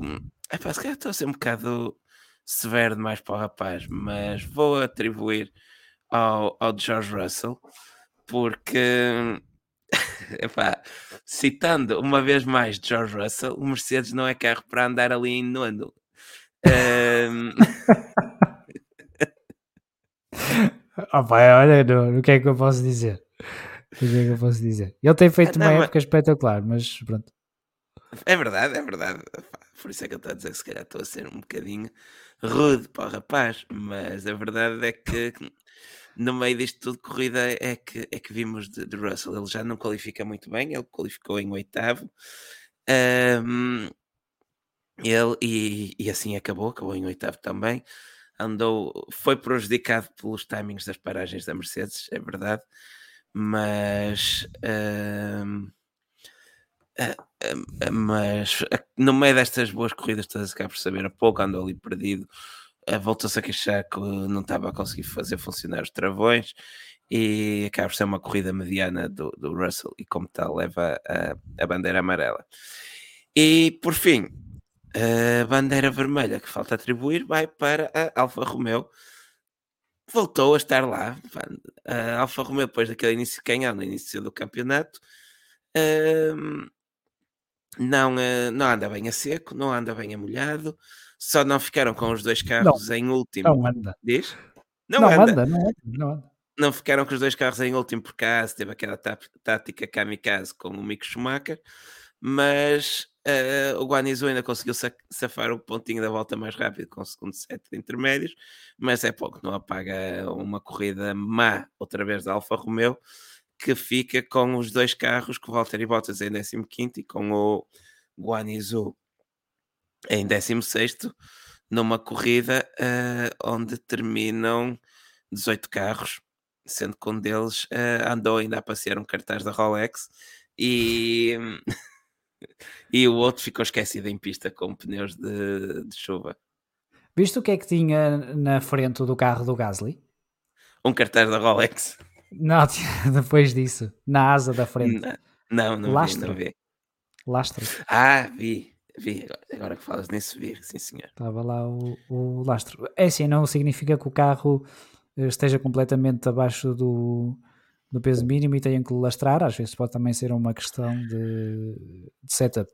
Uh, olha, antes de avançarmos para a classificação das equipas e o top 10 uh, dos, uh, dos construtores, pergunta aqui o Orlando Batina se lhe conseguimos explicar, perdão, se lhe conseguimos explicar um, a penalização do Charles Leclerc de 5 segundos, uma vez que o piloto vai à frente eh, erra a entrada na curva e continua à frente. Uh, isto é um, é um tema que nós muitas vezes insistimos e que são, são penalizações que a FIA não precisa de dar se os circuitos tiverem os limites de pista bem delineados. Seja gravilha, seja relva, muros. Seja. Muros. Muros ali era chato. Uh, mas o que, é que, o que, é que acontece neste tipo de situações? Não é exatamente pelo facto dele, dele uh, não ganhar tempo ou de não ganhar uma vantagem aquele também não, não perde o tempo que deveria ter perdido se de facto aquele limite de pista estivesse bem uh, delineado. Se ali há relva ou se ali há uh, gravilha opa, ou um asfalto mais abrasivo ou mais escorregadio, escorregadio ou quer, quer que seja, o Pérez ia passar na mesma, na mesma por, por ele. Eu quero acreditar que este é o racional da FIA neste tipo de situações em que há chicanes que se podem cortar perfeitamente e, e, não há não há nenhuma não há nenhuma penalização.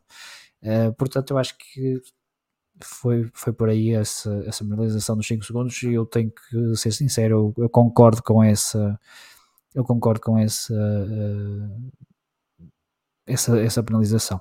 Aquela curva em Suzuka acho eu que nunca teve gravilha sempre foi um pouco de betuminoso diz aqui o, o Tiago João Afonso Varela.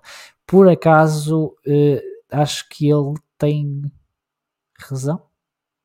Não, acho que sempre acho teve. Que eu acho que sempre teve uma estrada de escapatória, mas houve uma altura uh, em que havia pelo menos uma parte em relva. Mas eh, não. Estou a lembrar-me de, de, memória e não. Lembrar-me de memória, que grande frase, que grande português, sim senhor. Tá bom, tá bom, leite. E, eh, e portanto não, não sei, não sei uh, Vamos então à classificação. Uh, queres começar eu ou queres fazer tu? Posso, posso fazer eu, posso começar pelo top 10 do Mundial de Pilotos. Então. Que depois de Suzuka, com os pontos atribuídos na totalidade, tem então Max Verstappen como primeiro classificado e já campeão do mundo de 2022 com 366 pontos. O segundo lugar é agora do seu colega de equipa, Sérgio Pérez, que com 253 pontos tem mais um que Charles Leclerc, que é terceiro, com 252 pontos. É possível que eu não tenha voz para chegar ao décimo, mas vamos dar Quarto lugar para George Russell uh, em Mercedes, que tem 207 pontos, mais 5 agora do que Carlos Sainz, que tem 202 pontos. Lewis Hamilton é sexto com 180 pontos. Sétimo lugar para Lando Norris com 101 Esteban Ocon é o oitavo com 78. Fernando Alonso é nono com 65. E ainda E o décimo? E o décimo? e o décimo classificado é expectativa elevada, continua a ser Valtteri Bottas. Valtteri E eu acho Bottas. que Bottas já tem o décimo lugar garantido em 2022, 2023, 2024. Sim, já está. Eh, já está. Assinou, assinou por 4 chegou. anos. Chegou ali e não sai mais. pronto. Está feito. Eh, vamos ao eh, top 10 dos eh, construtores, até porque não temos tempo. Não temos tempo para mais. Sim, eu então, podia, ler, eu podia ler o resto, mas, mas já não tenho voz para, para isso. Vamos ao top 10 dos eh, construtores. Eh, a Red Bull eh, tem 619 pontos e pode ser campeã na próxima corrida no Cota, não é? A próxima é no Cota. Sim, sim, sim. É. A Red Bull ainda não, ainda não é campeã, por isso, se não acabar nenhuma corrida até final do ano e a Ferrari fizer dobradinhas a 8, pode ser campeã, está tudo em aberto. Muito bem. A Red Bull lidera com 619 pontos, a Ferrari tem 454, a Mercedes tem 387 em terceira, a Alpine volta a passar para a frente da McLaren, tem 143 pontos, mais 13 da McLaren, que tem 130, a Alfa Romeo tem 52, a Aston Martin é a sétima classificada com 45, a Aston Martin sim que está a aproximar-se da, eh, da, da Alfa Romeo. A AS é a oitava classificada, tem 34 pontos, os mesmos pontos do que a Alpha Tauri, e em último lugar a Williams Mercedes com 8 pontos, sendo a única equipa que pontuou com 3 pilotos diferentes esta, esta época. Aí, campeões, é três pilotos a arrebatar pontos. Bota. É, não é nada. Eh, Vamos voltar para os Estados Unidos e depois eh, fechamos a lojinha? Ora, Então vá. Pole position para não tínhamos fora, não há de fora de circo esta semana. Esta semana não há fora do circo. Pois é, não houve nada. Não, não. Foi tudo. Ah, houve, houve coisas, houve, houve DTM, houve WRC2, epá, mas eh, não, semana. não há WRC2, tempo. não. Não há tempo. Olha, olha eu a ficar rouco também. Queres Ah, ver que isto, pega-se. que isto se pega por, eh, por chamada, por videochamada? Ah, Eh, não pole houve position, nada quem é que começa? A gente costuma acompanhar, vá. Podes começar tu. Boa, deste-me assim um bocado em risco. Pole position vai para Charles Leclerc. Estás pronto para, a Olha. vitória- para, para o primeiro classificado?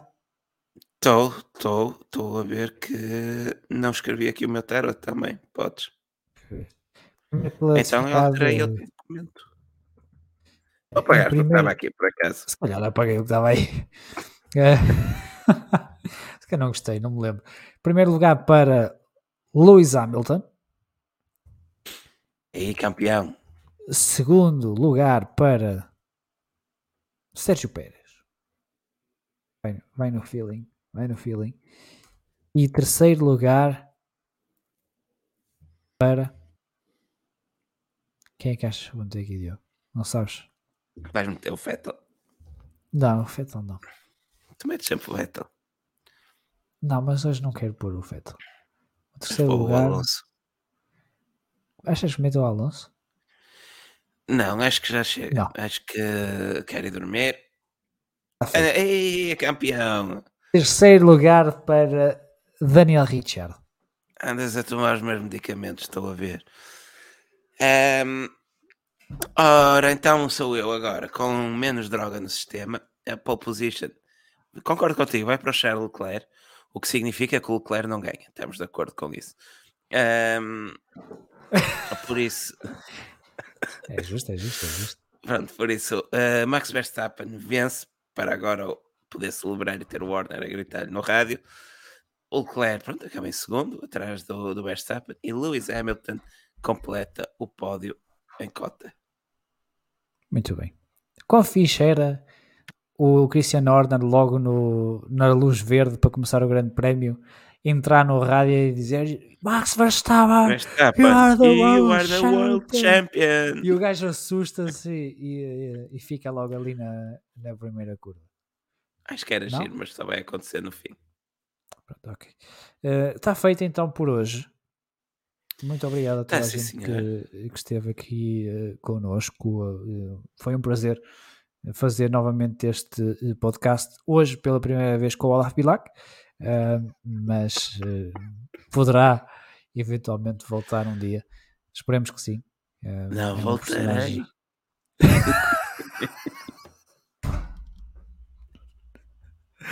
uh, Vier.